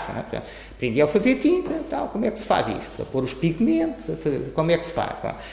E no século XIX surgem as tintas industriais, feitas em fábricas, à máquina, é? com, com, conhecimentos de química, é? que são muito mais intensas, é? que são muito mais brilhantes, portanto, são o que precisar e já vêm feitas. Portanto, eu não tenho de estar ali, são muito mais baratas. Portanto, eu não tenho de estar ali a fazer a tinta e, portanto, reparem, isto é um mundo perfeito para os impressionistas, não é? Pintam depressa, hum? querem, querem cores uh, muito saturadas, é? querem, querem cores muito brilhantes, com muita luz e, portanto, uh, perfeito para eles. É? é só comprar outro tubo de tinta e... O Van Gogh, por exemplo, não é? não é um impressionista, mas o Van Gogh, que é é mais um expressionista que um impressionista, é? é nesse sentido. E, portanto, o Van Gogh, reparem, com aquela urgência de pintar, ele está sempre a pedir tintas ao irmão e telas. Pá, manda-me então a ver. Portanto, a tela vem feita, a tinta vem feita, ele espreme a besnaga e põe aquilo em cima da tela que já vem feita. Percebem? Portanto, se o Duchamp diz que o tubo de tinta é o primeiro ready-made, bom, reparem, então a tela também. E portanto, o Malevich está a tirar, a tirar, a tirar até chegar ali. E quando chega ali, quase que desiste. Ele próprio diz: troquei o pincel pela pena, quer dizer, pela caneta, passou a escrever. Passou a dar aulas, passou a teorizar, mais do que a pintar. Portanto, é como se tivesse chegado a um limite. Esse limite ultrapassou o Duchamp. Foi mesmo para a tela vazia. É evidente que nunca foi para a tela vazia, mas foi mesmo para o ready Foi mesmo para aquilo que já está feito. Foi mesmo para aquilo que não tem intervenção, que não tem mão, que não, uh, e, e uh, não tem intervenção técnica, material do artista. E, portanto, reparem, é, há aqui um, uma situação que por um lado é muito interessante porque se virem bem a lógica malievichiana é a lógica do modernismo ortodoxo, académico, tal como a, a cultura pós-moderna, sobretudo norte-americana, reage, uh, uh, contra o qual reage, reparem que é basicamente o rosto do modernismo a que o pós-modernismo americano reage, na Europa não foi tão perceptível isso, porque não, a situação era mais complexa, mas uh, na América foi muito simples. O modernismo é o que o Clement Greenberg diz. Portanto, ora, o que o Clement Greenberg dizia é claramente uma continuidade destas vanguardas da primeira metade do século XX. Se quiserem agora pôr um nome, ou seja, como exemplo, como emblema, o Malevich. É uma lógica de redução para descobrir o que é que é pintura. E aquilo que se descobre é uma espécie de pintura concentrada que é tanto mais pintura quanto mais coisas tirou. Tanto mais e tanto melhor. Portanto, a boa pintura é, toda, é aquela pintura que se liberta de tudo o que não precisa, tudo aquilo que não é pintura. E o mesmo para a escultura, o mesmo para a música, o mesmo para, para etc, etc. E portanto, reparem, é esta lógica que, eh, de alguma maneira, até se vai academizar ao longo, na segunda metade do século XX. Ora, o que, se virem bem, esta lógica é uma lógica de fazer uma pergunta que é específica, que é particular, que é esta: o que é a pintura? Ora, a o, o, o Duchamp faz uma, uma pergunta muito parecida. A questão é que não é no específico, não é no particular que trabalha, é no geral. Ele não pergunta o que é a pintura, nem pergunta o que é escultura, ele pergunta o que é arte. É? O que é que eu posso fazer e continuar a ter arte? Para a pergunta do Duchamp é uma espécie de branco sobre branco do Malevich. Será que eu posso pôr um urinol e continuar a ser arte? E reparem, e, e o gênio do champiano não é chatear as pessoas. O gênio do champiano é este: é fazer uma máquina de perguntas que nunca acaba de perguntar, que nunca é satisfeita por nenhuma resposta, que está definitivamente inacabada. Ou seja, se vocês disserem, é pá, uma obra de arte, isso não, claro que não é uma obra de arte, pois é evidente, não, então, mas porquê é que não é uma obra de arte? Para já vão ter de responder, não é? Então, pá, olha, não é uma obra de arte porque tu não fizeste nada. O tipo pode dizer, sim, está bem, então, mas olha, por exemplo, o Holanda, quando diz que nem pôs a mão, se calhar isto é uma espécie de utopia, está no máximo da obra de arte. Bom, mas eu não é um original, não é uma coisa original, não foi criada por ti. Bom, a maior parte da escultura que está no, no museu e que a gente diz que é do, que é do, do, do Miron ou que é do Praxitl, são cópias romanas de originais gregos, é? que a gente venera, é? E são cópias romanas. Às vezes o original até em, em bronze, e os tipos têm uma cópia uh, romana em mármore, onde a especificidade romana é muito fácil de ver. Portanto, quer dizer, estão a ver? Portanto, ou seja, uh, com exemplos muito rápidos, nós podemos estar sempre a curto-circuitar, mas se dissermos que é, claro que é, pá, claro que é. Então experimenta lá pôr um urinol, uh, vai lá, vai, vai, vai aí ao Museu do Chiado, ou ao CCB, ou qualquer coisa, pôr um urinol a ver se te deixam, é? Então, percebem? E, portanto, há aqui um, uma, uma, constantemente uma, um curto-circuitar eh, o objeto curto-circuita e, portanto, obriga-nos a perguntar outra vez, a fazer outra pergunta. E, portanto, é, é, no, no, movimento perpétuo, é assim que eu gosto de, de olhar para o, para o ready-made. Uma máquina, um moto contínuo de, de fazer perguntas. É? Uma máquina que nunca para, que se alimenta a ela mesma e que, pelo menos, que se alimenta enquanto lhe fizermos perguntas. É? E que não deixa nunca dizer assim, agora atingimos aqui um, uma fase uh, estática em que a minha pergunta para, a minha resposta parou a máquina. É? é? um movimento, é? Que, é, que, é, uma coisa que interessa muito o Duchamp, é? põe, põe, discos a, a girar, é? o nude sendo as escadas, o movimento é um, é um, é um problema muito champiano, e, e, aqui é um movimento intelectual, é uma máquina que mexe as peças, que está sempre a mexer, que nunca para, mas esse movimento é intelectual, não é físico, digamos assim. Portanto, eu acho que temos assim uma espécie de essencial sobre o ready-made. Aqui estou-vos a mostrar, um, vinhamos de um autorretrato enquanto fonte, enquanto objeto, agora temos aqui um autorretrato do Dieter Roth uh, como um, um, artista alemão, enfim, nascido na Alemanha, com uma meia alemã, um pai suíço, uh, e que depois, uh, enfim, tem, é até por vezes referido como islandês, é? e que está muito ligado aos artistas austríacos dos anos 60 e 70. O Dieter Roth a fazer um, um autorretrato como impressora. Estão a ver? Em que ele parece. E o que é muito engraçado é que o que é que ele faz esta impressora? Não é? Isto de facto lembra o Dieter Roth, é? assim redondinho, careca, e depois ele faz aqui, o que é que faz a impressora? Faz a assinatura. É muito engraçado. Portanto, cá está a arte a refletir sobre os processos que fazem arte. Isso já agora voltamos ao urinol para dizer isso. Os processos que fazem arte, ou seja, percebe-se que não era só aquilo que era, atribu que era considerado especificamente artístico que faz a arte. Estão a perceber? Não é apenas aquilo que era considerado, ou seja, imaginem, a beleza, é? a verdade? O contacto com uma esfera superior, fosse o que fosse, a, a dificuldade técnica, a originalidade, a criação, percebem? Ah, há contextos que também fazem arte. Há contextos que também fazem arte. E, portanto, é, é como dizer, é, a gente acha que uma mulher é isto ou aquilo, mas se calhar se pusermos um homem com uma cabeleira passa por mulher, estão a perceber? Portanto, a questão é, se eu puser, se eu assinar um, um, um, um urinol e o puser em cima de um pedestal e fizer uma fotografia bonita, artística, eh, sabedora, tecnicamente, sou capaz de passar por uma obra de arte. Que é uma questão que vamos ver deixar daqui a bocado nas fotografias da Nan Golden. É? Aqueles transexuais, aquelas drag queen, é? Aquela diz, bom, eu, para mim eles não são homens nem mulheres, são mesmo um terceiro género. E bem mais interessante que os outros dois, diz ela. E, portanto, hum, esta, de alguma maneira, há aqui um travesti também, no, do, do urinol travestido, digamos assim. E uma das coisas porque esses contextos passam é pela assinatura. É? Portanto, há ali uma série de práticas de fazer obras de arte que nós a instituição que mostra, que, ou seja, a apresentação da obra de arte é importante. De uma obra para ser considerada, poder ser considerada como obra de arte. E também percebem que a situação claramente se põe perante uma situação do século XIX. Isto é, já ninguém me diz o que é uma obra de arte. Qualquer coisa pode ser uma obra de arte e eu é que decido. Eu, enquanto autor, porque eu é que escolho, e eu, um outro eu, possivelmente, enquanto fruidor, enquanto observador, enquanto espectador, enquanto consumidor da obra de arte, eh, é que decido se é ou não é uma obra de arte. Portanto, a decisão não está nas mãos de ninguém. Hum? E, portanto, não é por isto estar no museu que eu não posso dizer, isto é evidente que isto não, não tem nada a ver com aquilo que eu penso que é uma obra de arte. Percebem? É evidente que a, a única pessoa que não pode fazer isso é o teórico. O historiador não pode dizer assim, pá, isto não é uma obra de arte, porque então aí o melhor é não escrever sobre o século XX.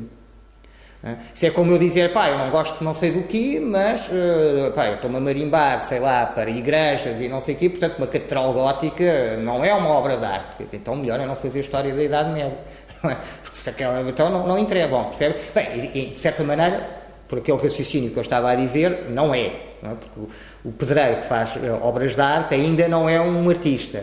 É? O pedreiro que faz catedrais ainda não é um artista. Mas um, a lógica perceberam e, portanto, não vale a pena arranjar um exemplo melhor que não contradiga as minhas próprias premissas. Portanto, o museu faz obra de arte, a galeria faz obra de arte, percebem? Uh, o estar em cima de um pedestal, a iluminação, há contextos, a obra de arte vira-se não só para dentro, mas vira-se também para fora, para aqueles contextos que lhe são contíguos. E eu digo não só para dentro, porque uma coisa que o urinol faz muito é virar-se para dentro. Isso também anuncia aquilo que é a arte da segunda metade do século XX.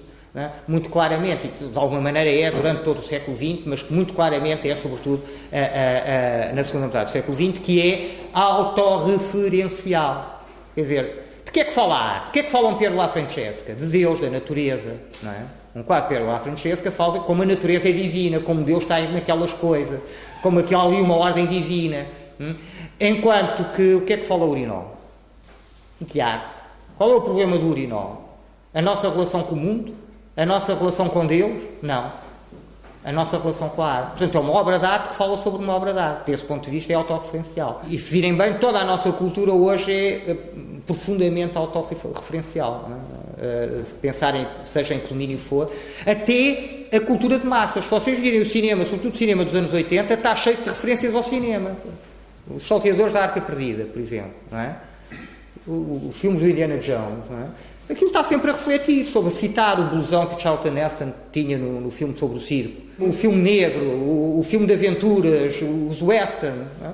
Portanto, ah, não só uma mistura de género, mas um, uma clara citação do cinema. Portanto, aquilo, basicamente, o que, por exemplo, esse filme é, Os Salteadores da Arca Perdida, basicamente o que é, é um filme sobre, sobre, sobre a história do cinema. É? é? um filme sobre os filmes de Hollywood. É? E, portanto, mais do que qualquer outra coisa. Portanto, reparem como esta autorreferencialidade funciona. E, portanto, cá temos o Dieter Roth a, fazer, a dizer que é uma impressora, que é ele mesmo, que é ele mesmo como impressora, e o que é que faz a impressora? Assina como uma, uma, uma, menina bonita, não é? Assina e faz disto uma obra de arte. Hum? Dá-lhe autoria, dá ainda por cima dá-lhe autoria pela mão do seu próprio uh, fazedor. É? E portanto, lá está a mão do artista, que, que também suja, que também desfaz, mas que faz aqui muito limpinha até.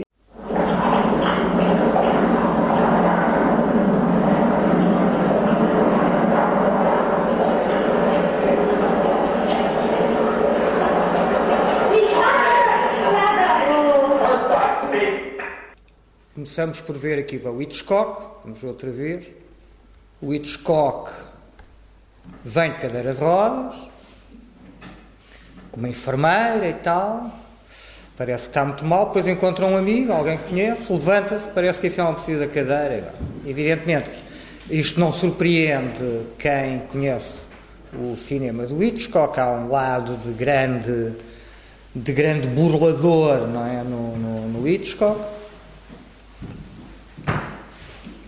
E portanto, por um lado é isso, é o Hitchcock burlão, é o Hitchcock que confunde com as aparências da verdade, que substitui a verdade pelo seu simulacro. Mas também é outra coisa. É aqui que entra o Maurice Iaková, que se refere assim a este câmbio do, do, do Hitchcock. O Hitchcock atravessa ao campo visual uma cadeira de rodas e diz o Iaková foi um texto que foi publicado pela Cinemateca no, no catálogo do, do ciclo do, dedicado ao Hitchcock no princípio dos anos 80, que, que está na bibliografia. É a imagem do velho acabado e indefeso que os críticos dão da sua pessoa. Nesta altura, eh, em, que, em 69, quando o Topaz foi feito,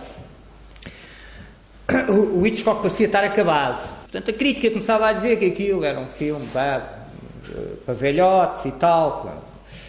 E, portanto, é a imagem do velho acabado e indefeso que os críticos dão da sua pessoa. E então levanta-se alegremente e vai-se embora pelos seus próprios meios. Ou seja, a tal autorrepresentação que começámos a ver como uma espécie de mera figuração mas uma mera, uma mera figuração que nos impressionava na intriga internacional, no, no primeiro filme que vimos do Hitchcock. Porque era uh, uma figuração demasiadamente individualizada, demasiadamente personalizada. Quer dizer, lembram-se, o Hitchcock ia a correr atrás do seu nome no genérico. Estão a ver? Como se. Ora, entre outras coisas, o que isso faz é, é que indica uma.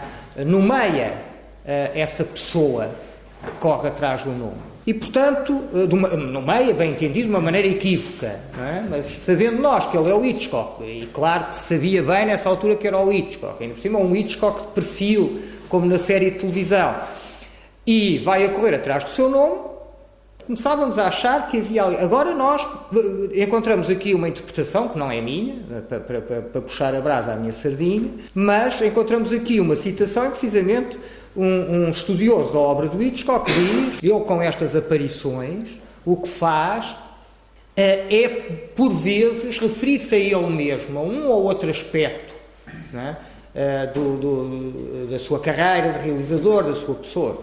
Referir-se a ele mesmo. E, portanto, dá este exemplo, entre outros, entre muitíssimos, dá este exemplo uh, em que, uh, bom, a crítica diz ele é um velho acabado, já deu o que tinha a dar, uh, já não apela aos jovens, e é, é, é, lá vem ele cadeirinha de rodas. E depois, mas vocês estão enganados. É? E é assim que o Iacovar interpreta a coisa. Eu não estou acabado, eu pareço acabado, mas levanto-me e continuo o meu caminho a pé, alegremente, sem nenhum problema. Vamos ver outro exemplo. Este é meu. Não é do Iacovar. Mas o último filme do Hitchcock, uh, o Family Plot, Intriga em Família, acho eu em português. O Family Plot uh, é uma história muito engraçada. aliás, como todos os títulos, ou quase todos, pelo menos, do Hitchcock, têm, são muito, têm um, têm, são, têm um significado muito largo. É? Quer dizer, ele mete ali uma série de coisas. Parem, plot é intriga, não é? Uh, the plot thickens, não é? A intriga torna-se mais complicada. É? Uh, nesse sentido, a intriga. Por outro lado, a plot é o talhão, family plot é o talhão do cemitério. É? E, portanto, e, o filme joga com essas coisas todas. E agora vejam qual é o cameo do Hitchcock. Onde é, onde é que aparece o Hitchcock? Uh, o, o, personagem principal tem de ir lá ao, enfim, uma conservatória do registro civil, qualquer coisa, uma coisa administrativa desse género, uma coisa burocrática, e passa por aqui. O que é que está aqui? Registro de nascimentos e mortes. É aí que ele está. O último filme do Hitchcock, o Hitchcock morre pouco tempo depois, em 1980, e uh, é muito engraçado, porque por um lado é o Hitchcock ícone pop dos anos 50, o Hitchcock do topo da sua popularidade o Hitchcock sombra, como ele aparece no Alfred Hitchcock Presents, é? a sombra uh, que vai encaixar-se num desenho que já lá está. Portanto, atrás de uma tela, atrás de uma superfície translúcida, portanto, já vemos, vemos a sombra, está lá um desenho, uma caricatura do Hitchcock, e o Hitchcock entra em campo e vai substituir esse desenho. Também é muito interessante. Mas, talvez tenhamos tempo para falar um bocadinho disso. Mas, hum, Aqui é também, reparem, qualquer coisa que se liga à morte. Nascimentos e mortes. Também aqui há uma maior amplitude. Nascimentos e mortes. Mas e mortes. É? está velho, é? Está, é uma sombra. É? é? como se escorregasse para as sombras. É? Para o mundo das sombras, para o mundo dos mortos. E, hum, e ainda por cima ele que é um artista das sombras. Não é? Da luz e da sombra. É assim que se faz o cinema, é? como a gente está aqui a ver ainda. É? Portanto, é uma luz que sai que se, dali e que se projeta na parede. Portanto, este mestre das sombras prepara-se para escorregar para a sua última sombra, aparece ali como uh, alguém que está a discutir com a senhora dos registros de nascimentos e mortes. É? Portanto, é claramente, há ali uma, claramente uma, uma, uma referência ao, ao Hitchcock. Não? É? O Hitchcock em fim de carreira, o Hitchcock em fim de vida, uh, um, um, Hitchcock envelhecido, não, quer dizer, não no sentido, coberto de glória, bem entendido, com uh, cavaleiro da coroa britânica, é? Sir Alfred Hitchcock, uh, que vai receber em breve um prémio de carreira da Academia de, de eh, de Hollywood. Eh, bom, e portanto, eh, portanto, não no sentido de acabado, o velho acabado, como há bocado no Topaz, mas de facto alguém que está, aproxima-se do fim da vida. Portanto, o que nós começamos aqui a perguntar, o que eu começo aqui a perguntar é se estas autorrepresentações não têm um, uma, um, um sentido de. Não exploram muitas vezes aspectos biográficos. A imagem própria e pública uh, íntima e pública do artista, o, o, o, a sua identidade. Uh, e, e, vamos então agora ver de vários, vários exemplos disso de várias maneiras. Temos aqui uma cena do, do não do teto da Capela Sistina, mas da parede do fundo da capela, uh, que é mais tardia do que o teto, uh, dos anos 30, 40 do, do, do século XVI uh, e que uh, aparece, segundo a tradição, aqui o próprio Miguel Ângelo? Aqui na pele, não é? como sabem, São Bartolomeu terá.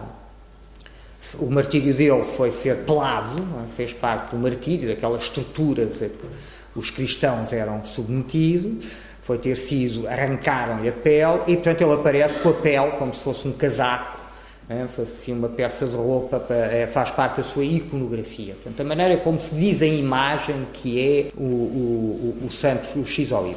E uh, diz a tradição que temos aqui um autorretrato do próprio Miguel Ângelo e os especialistas, comparando autorretratos, têm têm, têm concordado, têm, posto, têm aceito essa possibilidade. É um retrato de alguma força eh, expressiva, emotiva, não é? Quer dizer, esta coisa do, da pele, eh, que, que, se, portanto, não é provavelmente um retrato alegre, otimista, há aqui uma uma, uma força não é, emocional não é, que eh, é reforçada por, esta, por este saber que provavelmente é o Miguel Ângelo que está aqui representado uh, nesta pele que se abdica. Ou este David do Caravaggio, uh, de, do início do século XVII, em que é sabido uh, o, o Golias é ele próprio o Caravaggio. É?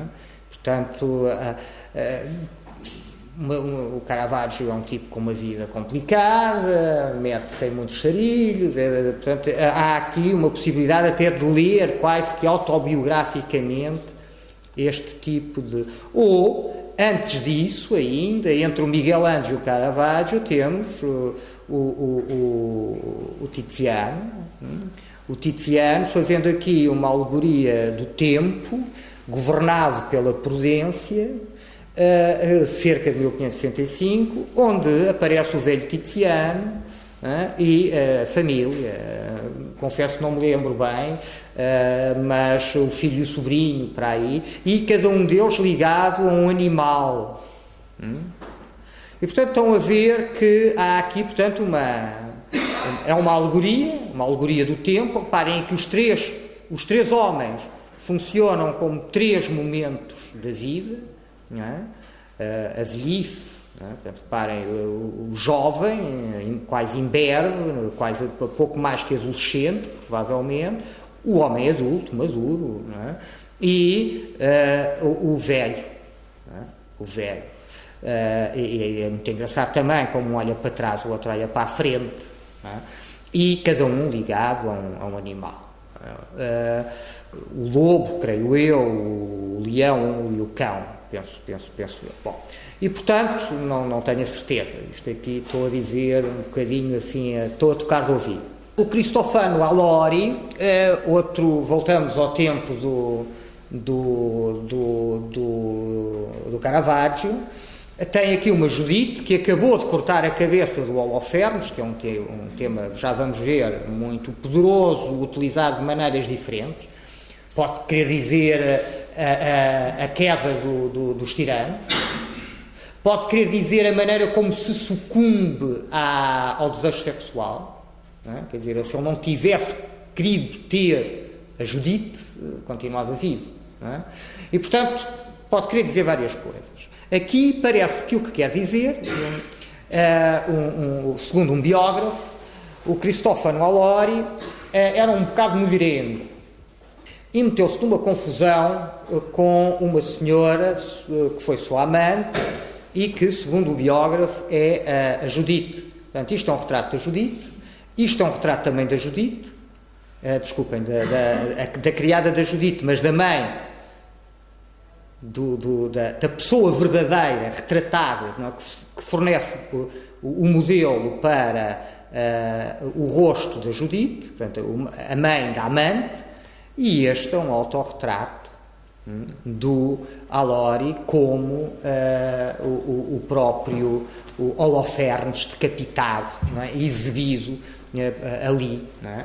Para, pela, pela justiça. E, portanto, reparem, bio, autobiográfico cada vez mais. O próprio biógrafo do Alori, do, enfim, não é propriamente do Alori, mas, enfim, que, que escreve este trecho uh, biográfico sobre o Alori. Uh, eu digo não é propriamente o Alori vou explicar porquê. Porque creio, não tenho bem a certeza, porque nada disto é muito importante para aqui. Uh, creio que esta história é contada numa, numa, basicamente num conjunto de biografias de professores de pintura, é? portanto, de, de, uma escola lá, de uma, de, uma, de uma, vila italiana. O próprio biógrafo diz isso, é que parece que ele, enfim, passou ali um, teve uma relação complicada, basicamente, é? e que isto, esta ideia, é, é, a ideia de sofrer às mãos de uma mulher. É? Sofrer às mãos de uma mulher. Tipo, fartou-se de ser maltratado pela, pela amante e a mãe, não sei o quê, portanto, é uma maneira quase de um payback, uma, uma, uma uma vingança, um bocado forte, mas pronto, uma, uma espécie de toma lá. É? Tu trataste mal, agora uh, vais ser a minha Judite. É? Então, reparem, por um lado isto é evidentemente figuração, está, está muito perto do isto. Hum? Por um lado é figuração, quer dizer, se a gente não souber isto, isto não acrescenta grande coisa. É? Mas funciona também para, quem sabe, auto, como uma ilustração de um momento da biografia, é? autobiográfico, é? uma, uma espécie de expressão autobiográfica do Alori. Aqui o caso é mais complicado e triste. Esta pintora, que é uma das poucas mulheres da final do século XVI, XVII, começam a aparecer várias, nós vamos ver outra, Artemisia Gentileschi, eu andei aqui para trás e para a frente, não me lembrava do, do primeiro nome dela, Artemisia Gentileschi, estuda pintura, o pai é pintor, e uh, um dia é violada por um amigo do pai, que, visita, que ia lá à casa e que estranhamente continua a ir depois de ter violado uh, e dela, ter, de, de, dela fez queixa dele. Portanto, o caso foi a tribunal, uma coisa muito, muito, muito, conhecida na, na, nesse meio e que e, e, uma, uh, não é admira, portanto, que um dos temas favoritos da, da, da Artemisia Gentileschi seja o da Judite que degola o Holofernes. O Holofernes quer ir para a cama com ela, basicamente ela diz que sim, para salvar o povo, o povo judeu, e eh, para, para, para, eh, para, ter uma oportunidade de matar o tirano, é? o homem que, que, que, uh, que vai ou quer ir para a cama com ela é degolado. A sexualidade tem este fim uh, violento. Hum? ela faz isto várias vezes e faz isto mais do que dizer isto, é faz isto usando-se ela própria como, uh, autorretratando-se, usando-se ela própria como modelo do, uh, da Judite, a mulher que uh, vinga o abuso da sua sexualidade com a morte, e uma morte, reparem, violenta. Hum? Este quadro é, é, é especialmente violento, é, gore, não é? sanguinolento, não é? uma coisa de disparo, parece aqueles filmes série B de terror, não é? Que tipo corta a cabeça um, a um, a um zombie, ou um zombie não, não sangra muito, não é? Mas um, qualquer outra coisa, um monstro qualquer que o esguicha sangue por todo lado. É? Aqui o, o Holofernes esguicha sangue por todo lado. Ah, cá está outra versão mais tranquila, não é? Que a cabeça já vai no, já vai no, no saco, já vai no, no, cesto. Bom, passando rapidamente, não vale a pena falar muito sobre isto, é esta maneira como os pintores se autorretratam autorrepresentando, digamos assim. Ou seja, o fim disto nunca é o autorretrato, se virem bem. Não, não é dizer, ah, ah também há, vamos ver alguns, é? ah, que me pareceram importantes para este discurso. Ah, também há, é? como sabem, precisamente quando o artista nasce, ou seja, quando o artesão se torna intelectual, ganha também um estatuto social. Portanto, acontecem duas coisas. Por um lado, o retrato massifica-se, democratiza, se quiser dizer de uma maneira simpática, não é? se quiser uh, assumir esse tipo de utopias políticas, é? democratiza, vamos dourar a pílula, uh, democratiza-se, alarga-se basicamente. É? E o que é que acontece? Acontece que aquilo que antes era só para Deus, o retrato era uma coisa, Cristo, os santos, e veremos como isso funciona propriamente como retrato. Ou seja, é retrato, é uma imagem. De, veremos como isso funciona como retrato também. Quer dizer, como há ali uma, uma ideia de que há uma imagem original que se copia, não é? que o retrato de, transmite. Depois são os reis, não é? E depois a alta nobreza. E depois começa a alargar-se todo aquele que pagou a obra de arte, o encomendador. Hum? Vocês têm alguns exemplos lindíssimos no Museu de Arte Sacra, aqui do Funchal, é? com, até com encomendadores portugueses, com famílias portuguesas importantes aqui na, na, na Madeira, e, e, e, e, portanto, é esse, é esse fenómeno. É? Portanto, começam a, a entrar é? os mercadores, também dizer, faz-me aí uma virgem e tal, e eu fico lá. Portanto, também é um retrato. Portanto, vai-se alargando essa base. E no século XV vamos começar a assistir a artistas que se autorretratam. Em pintura e escultura, por exemplo, o Alberti, Leão Batista Alberti, um dos primeiros teóricos do Renascimento, tem um retrato, provavelmente um autorretrato, numa espécie de medalha antiga, de perfil.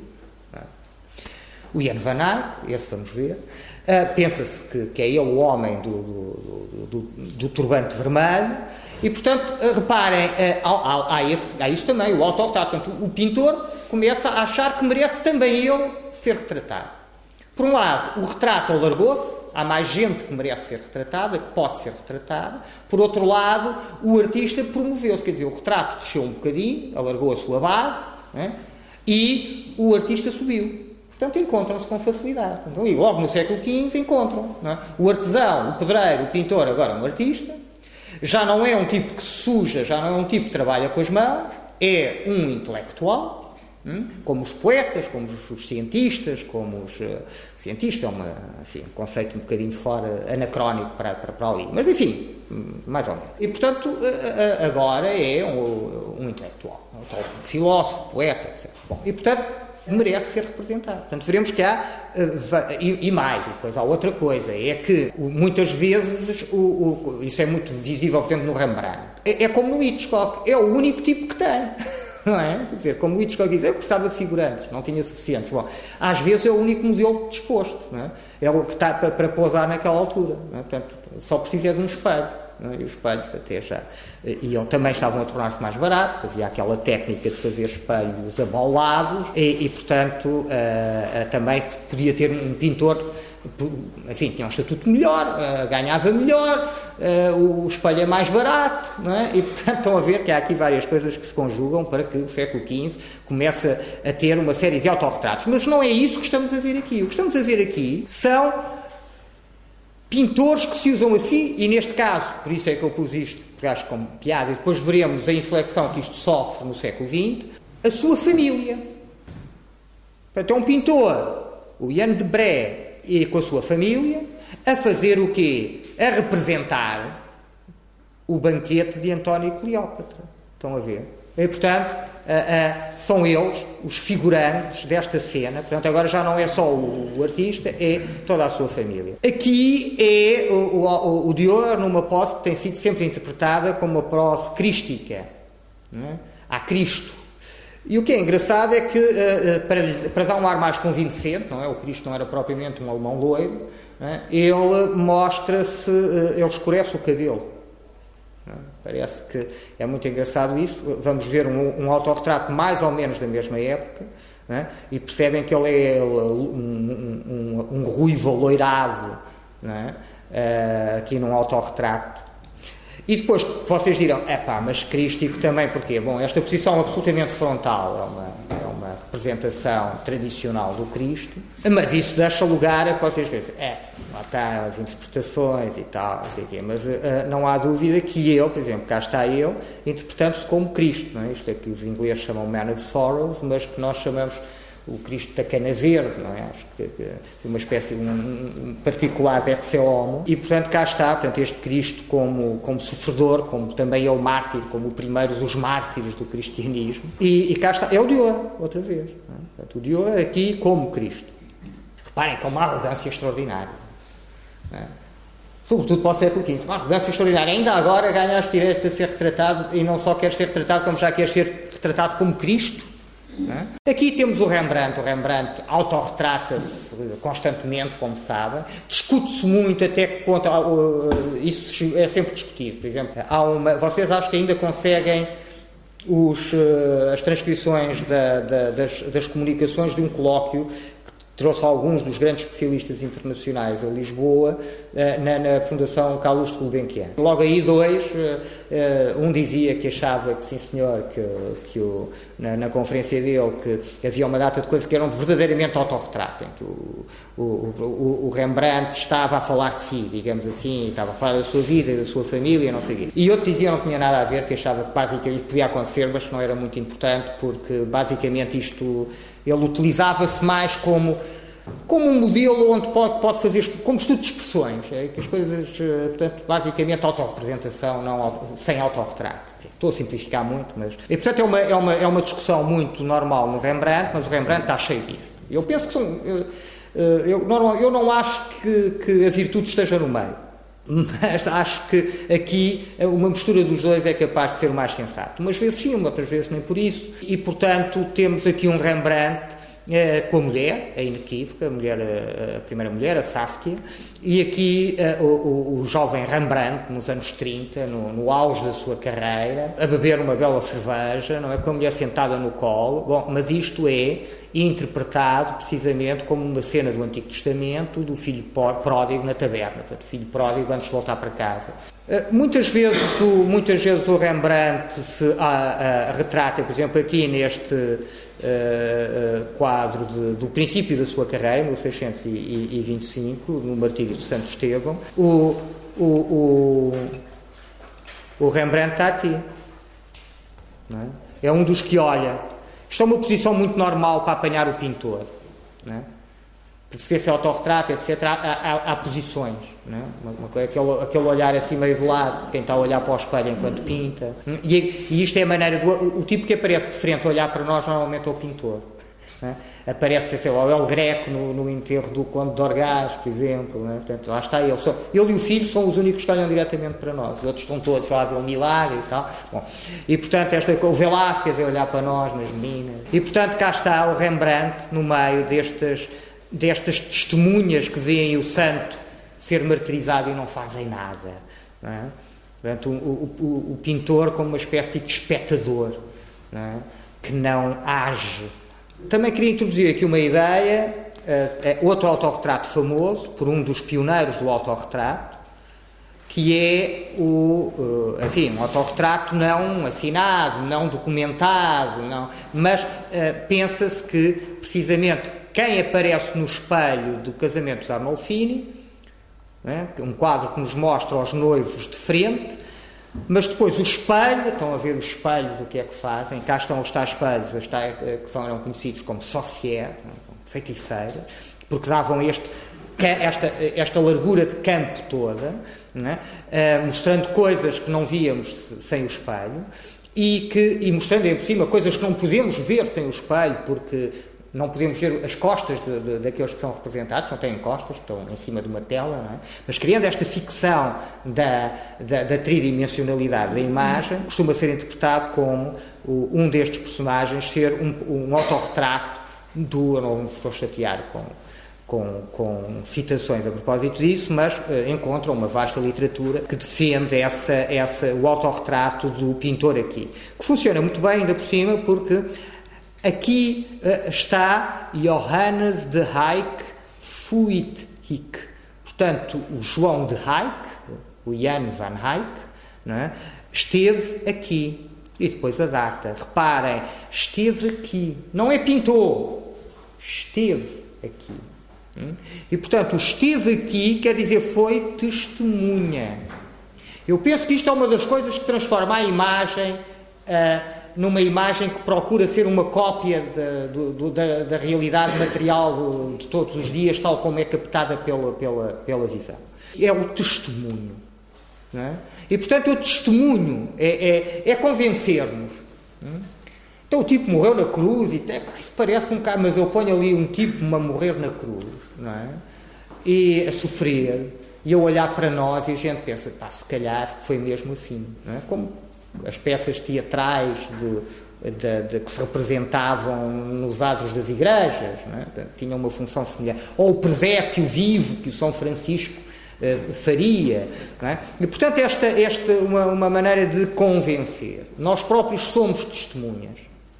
E é engraçado que esta presença do pintor, e que diz também que a imagem é pintada, é uma que é feita por, alguém, pela mão de alguém, laboriosamente, demorando tempo, é uma eh, eh, é um testemunho. O pintor foi testemunha. Esteve lá. É? E portanto, eh, e, portanto é, é uma espécie de uma espécie de, de critério de verdade. Cá está o quadro com os noivos vistos de frente, coisa muito conhecida, do Van Eyck, e ali o espelho, é? com a inscrição por cima. É um universo profundamente simbólico, não é? mas não, não é por aí que vamos. Este, este tipo de pintura flamenga, é? outra vez, uh, algo que é muito familiar aqui ao meio cultural madeirense do século XVI e até XV, a pintura flamenga não é? está cheia destas coisas. É? Está cheia de, uh, deste lado discursivo da imagem, como a imagem diz coisas, como a imagem fala através de uma série de coisas que estão por aqui, o cãozinho, a vassoura, tudo isto. É? Um, diz coisas. É? Bom, Cá está o, o Jan van Eyck, agora ele mesmo, segundo parece, é? autorretratando-se é? naquilo que potentemente é conhecido pelo homem do turbante vermelho. Não, não, há certeza.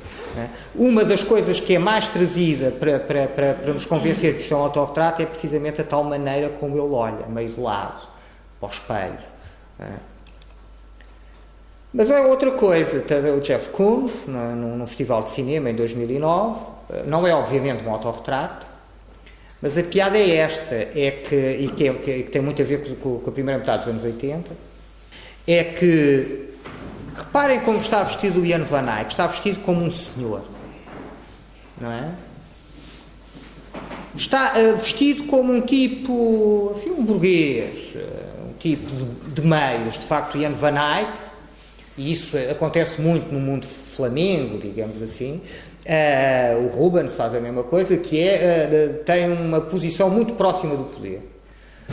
Uh, o, o Jan Van Eyck desempenham até funções diplomáticas. O Rubens fez isso, o Jan Van Eyck fez isso para o Duque da Borgonha. Esteve, aliás, em Lisboa, é? como sabem, Portugal tinha uma relações comerciais muito importantes com, com, com o norte da Europa, sobretudo com a Flandres, sobretudo com a Antuérpia, e, e uh, era através da Flandres que se exportavam os nossos produtos uh, de luxo. É? Quando nós dizemos, ah, nós fomos buscar especiarias e depois vendíamos, uh, sem intermediário, é? ou, ou, pelo menos sem mais um intermediário, é? porque os muçulmanos traziam as especiarias do Oriente, e depois vendiam a mercadores italianos e os italianos vendiam pela Europa, é? sobretudo venezianos. E, bom, nós tirámos os muçulmanos, é? portanto, aumentámos a margem de lucro, piorámos o produto, é? porque demorava muito mais tempo a chegar pelo, pela rota do cabo, portanto, ali na umidade dos navios, isso, aquilo, normalmente não chegava assim tão bom, mas muito mais barato. Continuando a ser um produto de luxo. Ora bem, uh, depois o que é que fizemos?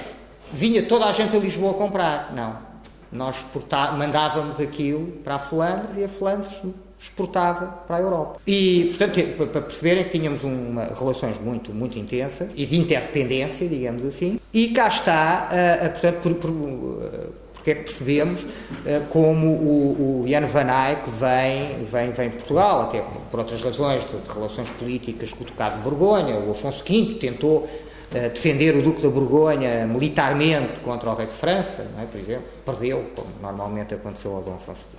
Bom, mas cá está, portanto, teve em Lisboa, desempenhou funções diplomáticas, é um senhor, é um homem próximo do poder, é um homem de corte? Não é meramente um pintor, é? é? é um pintor que faz outras coisas, não é? que desempenha cargos importantes, portanto, apresenta-se como um senhor. Hum?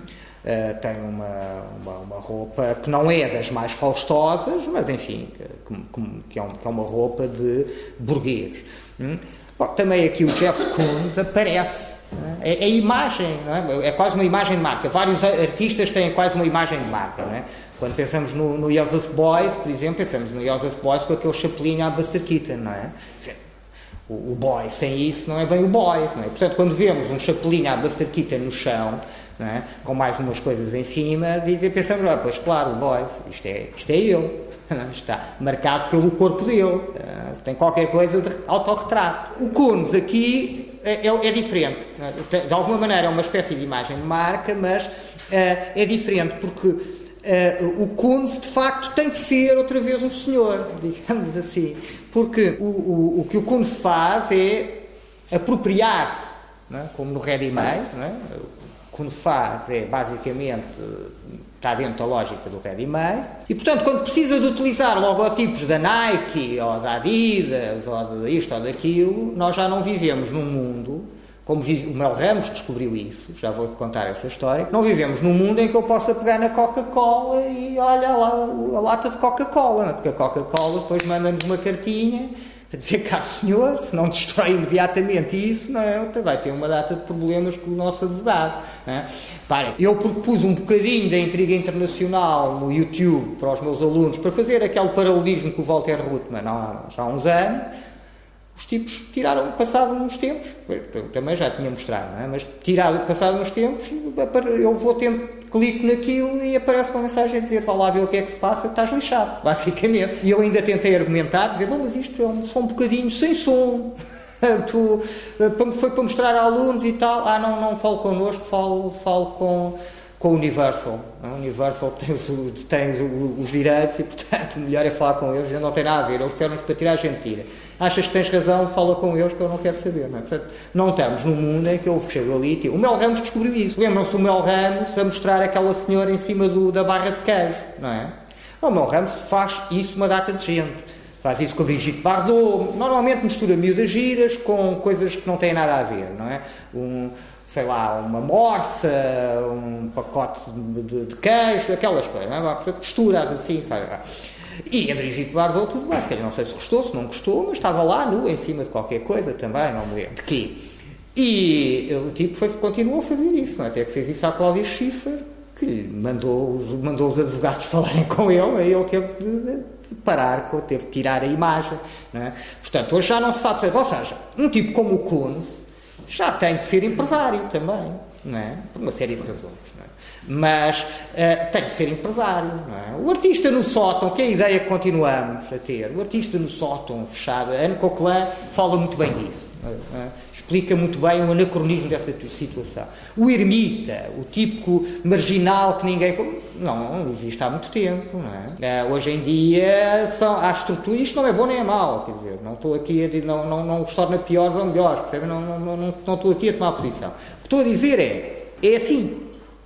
De facto, mesmo o, o miúdo que começou há pouco tempo e anda com a t-shirt rota e que vai cheio de tinta para dizer que é pintor e vai assim às inaugurações, preocupa-se com estas coisas e, não é? e é andar a falar com galeristas e a, e a estabelecer contactos e a, a, ter uma exposição aqui outra ali, não sei o quê, para sobrecarregar o sistema de informação, não é? E, uh, bom, o Kunz, uh, por essas razões e por outras, lá está, porque precisa de autorizações, não sei o quê, tem de falar com, com empresas, tem de falar com gestores. Não, é? não se vai falar com o gestor de, de, Ou pelo menos ele achou que não devia, não é? Ir falar com o gestor com a t-shirt cheia de tinta, não é? E portanto vai de camisinha e gravata e fato e não sei o quê. Portanto vai ele próprio como um gestor falar com o gestor. E portanto isso é, é, é não é um autorretrato, mas é, veremos talvez o, o, o Jeff Koons. Uh, Uh, creio que sim. Tenho aí Jeff Koons uh, uh, em uh, autorretratante, com a Chicholina, penso que tenho essa imagem. E, portanto, são vários. Cá está, agora um autorretrato, mas um autorretrato que Uh, também diz uh, coisas sobre, sobre este pintor, uh, em que temos o, o Van Dyck a fazer, um discípulo do Rubens, a fazer à volta de 1633. Porquê? Porque sabemos que em 1633 o rei de Inglaterra, o Carlos I, deu-lhe esta corrente de ouro, de, de ouro uh, que, que ele tem aqui pendurada, não é? que ele mostra, faz questão. Precisamente como, porque ele era o pintor da corte, é? para expressar o seu contentamento. E portanto cá está ele a exibir a, a sua corrente de ouro, favorito do rei, são um homem também de corte, e apontar para o girassol. Porquê? Porque o girassol anda, gira à volta do Sol, não é? Segue o Sol. O Sol é o rei. É? Portanto, é como dizer, bom, é do, é do Sol que vem. Como, como o girassol, eu ando à volta do Sol. E, portanto, uma relação com o poder. É? Uma relação com o poder, como, como aqui. Como aqui como aqui. Mas aqui é outro artista que temos, não é? Não é o de fato e gravata que vai falar com os gestores. É, é, é o Robert Morris, Uh, sabemos hoje, uh, ou julgamos saber, enfim, isto nunca foi contrariado, porque é que aparece aqui Krauss, é a Rosalind Krauss, Sabemos hoje que terá sido a Rosalind Krauss que tirou a famosíssima fotografia uh, para o cartaz, para o anúncio da, desta exposição de, do Robert Morris na, na, na Galeria Castelli Sonnenbend em 1974. E, portanto, uh, aqui começam a introduzir-se outras coisas, vamos ver já. Mas a primeira é o artista agora já não como intelectual, é? evidentemente. Hum? Depois do Pollock, quer dizer, o artista intelectual não podia, já não, não funciona a 100%, não é? Já é, ou quando muito é um caminho entre outros. Mas, portanto, já não pode, depois de um tipo de andar, andar a tirar tinta para o, para o chão, não é? Ou, por acaso está uma tela, Uh, e, a deixar cair tabaco, uh, cinza do, do, e, e, moedas, e a pôr o pé, não, quer dizer, uh, já não é bem. E não é só depois do, do, do Pollock, não é? Até podíamos dizer até depois do construtivismo, não é? Só vocês virem o, o Molinaghi aparece, a fotografia mais famosa dele é de facto macaco. É? já é um, é, um, é um, intelectual, mas é um intelectual engenheiro. Hum? O construtivismo volta a uma certa, a uma certa uh, uh, imagem da arte como trabalho. Por exemplo, isso fez-se muito bem no, no, no, Homem da Máquina de Filmar de Ziga Vertel. É? Uh, se vocês virem bem, está lá sempre um, um, discurso sobre o próprio filme e aquele filme, é? mas também o ato de filmar como um trabalho de equipa e um trabalho de e um trabalho, um trabalho que é, que é trabalho, que dá trabalho, que é arriscado. Vocês veem o homem na máquina de filmar o operador, anda, sobe aos sítios mais incríveis, mete-se no fundo das minas, suja-se, atira-se para o chão, mete-se debaixo do, do, comboio, quer dizer, aquilo é risco, aquilo é trabalho, aquilo é sujo, aquilo é ação. E aquilo tem uma intervenção social. É? E, e, portanto, o, o, é, é, um trabalhador. O artista é um trabalhador. É? E fa, faz coisas que entram para a vida, é? faz objetos práticos. É? O artista agora deixa de ser artista, deixa de fazer pintura e passa a fazer cadeiras. É? E, e, e, casas. E, bom, portanto, percebem que de alguma maneira também podemos ver aqui uma espécie de modulação, de transformação daquele modelo do Arts and Crafts. É? De outra maneira completamente diferente, até porque logo aí já não é o artesão, é a máquina que faz. Para perceberem que enfim, o artista intelectual estava Ok, intelectual sim, mas trabalhador também, por exemplo, é? no construtivismo soviético. Mas aqui temos, evidentemente, um artista que não é meramente um intelectual. E que aparece aqui, por um lado, evidentemente, como um provocador, hum, reparem, com, com um capacete alemão da Primeira Guerra ou da Segunda, não sei, mas creio que da Primeira Guerra. E, portanto, capacete alemão, demasiadamente próximo até dos nazis, com um look que aliás é um look que destabiliza a imagem de, do, do, artista, eh, porque está muito relacionado nos anos 70 até aos meios homossexuais nova-iorquinos. E reparem, o artista que é, eh, que é um corpo também, que aparece em troco nu eh, e, e expondo o seu próprio corpo e depois acorrentado como numa, numa, numa relação evidentemente de poder, de, de subordina, subordinado e subordinador, digamos assim. É? Bom, é uma imagem muito interessante, mas uh, para já isto, a destabilização de, de, de, determinados modelos de como se representa o artista, e depois o facto de não ser verdadeiramente um autorretrato, Quer dizer, pode ser um autorretrato à mesma, quer dizer, não é para a Adriana Moller fotografar o Jorge Moller que passa a ser da Adriana Moller a fotografia, não é? E, portanto, é? há até documentário, um documentário sobre isso, em que se vê a Adriana eh, com o Jorge Moller a dizer, pá, chega-te mais para trás, não, chega mais para a frente, faz assim, porque a fotografia obviamente, o Jorge Moller, não é? E, portanto, não é por ser outra tirá-la, nós não sabemos como é que funcionou esta fotografia, mas sabemos hoje que Rosalind Krauss estará metida no processo. E aqui a Linda Benglis, num famo, um famoso anúncio e escandaloso anúncio também, despindo-se parcialmente, mas para o que ela tinha vestido não eram saias, não, é? não era uma roupa interior uh, sexy, é? era, eram calças, eram jeans. Hum? Portanto, aqui nós começamos. E, mas quem é que a fotografia? A, a, a Linda Benglis? Não. A Annie Leibovitz. E, portanto, reparem, há aqui um curto-circuitar da autoria. O que é que nós estamos aqui a ver? Estamos a ver coisas que se imiscuem na autoria, estamos a ver uh, coisas que acontecem no artista, que, por um lado, nos conduzem para o seu corpo, o que também é muito interessante no retrato. Um retrato que não é exatamente um retrato do rosto ou só do rosto, mas onde intervém o corpo. E, e, depois, se tivermos tempo, neste, nestes dias, nestes três dias, é? de lá chegar porreiro, senão não há problema e não, não, não vamos. Mas começamos a perceber que há maneiras aqui de tratar o corpo e que são maneiras muito interessantes de problematizar. Sobretudo se tomarmos uh, ferramentas do, do, do Guattari e do Deleuze. Uh, porque precisamente o Deleuze e o Guattari falam do, do, do rosto como um, um determinado tipo de eu até vou dizer, porque acho que para o rosto não fica mal, de estrutura. Que é um ecrã branco com buracos negros, mas que pode ser um ecrã negro com buracos brancos, é? mas que joga nisto. E que é basicamente estruturado, estruturante e uh, que é uh, e, e, e, bidimensional. Hum? Portanto, é uma máquina de fazer rostos, digamos assim, de que eles falam. E, portanto, isso é muito interessante porque depois vamos começar a ver que há corpos, por exemplo, aqui são, são tratados mais do ponto de vista. Ou seja, o corpo tem relevo, o corpo é o mundo do relevo. Eh, da materialidade da carne, como depois o Deleuze sozinho fala da pintura do, do, do Bacon, não é? do, do, do pintor inglês. E, portanto, essa aí que é muito explícito, e no Espírito Platão também, é muito explícito essa, essa coisa. O corpo é, é, é, é, é do relevo, é da ordem do não estruturado, da ordem da matéria, da carne. Do, o, o, o rosto é da ordem da bidimensionalidade. O que nós temos aqui uh, uh, joga um bocadinho entre as duas coisas, não é? na sua bidimensionalidade, na sua oscilação entre preto e branco, digamos, entre escuro e claro, por exemplo. Portanto, só, só, para perceberem, se não tivermos tempo de chegar lá, para, para perceberem é?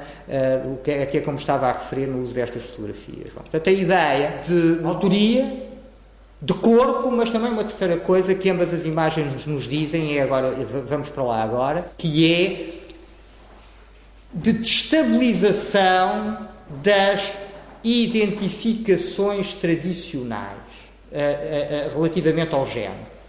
É? Parem, nós aqui, apesar de não estarmos a fazer nenhum tipo de, de, especulação sobre a sexualidade de Robert Morris, nem sequer está em questão, noutros casos estará, como veremos, mas pensamos, bem, este tipo parece sair de, de um daqueles grupos, não é? A cantar o IMCA, não é? uma coisa assim, enfim, de, de qualquer coisa de círculos enfim, homossexuais nova iorquinos. Esta rapariga usa calças, mas depois baixas, não é? Portanto, há aqui uma espécie de mistura. E outra, eh, reparem que de alguma maneira tem, tem, tem aquele lado de subordinação subordinado. Eu subordino, tu subordinas-me.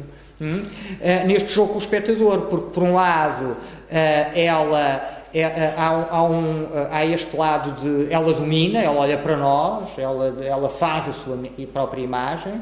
Por outro lado, despe-se e mostra-se, não é? E, uh, uh, mostra umas coisas, esconde outras, não é? Portanto, esta, há, há este presa pelas calças, como o Morris pela, pelas correntes, ela está presa, não pode fugir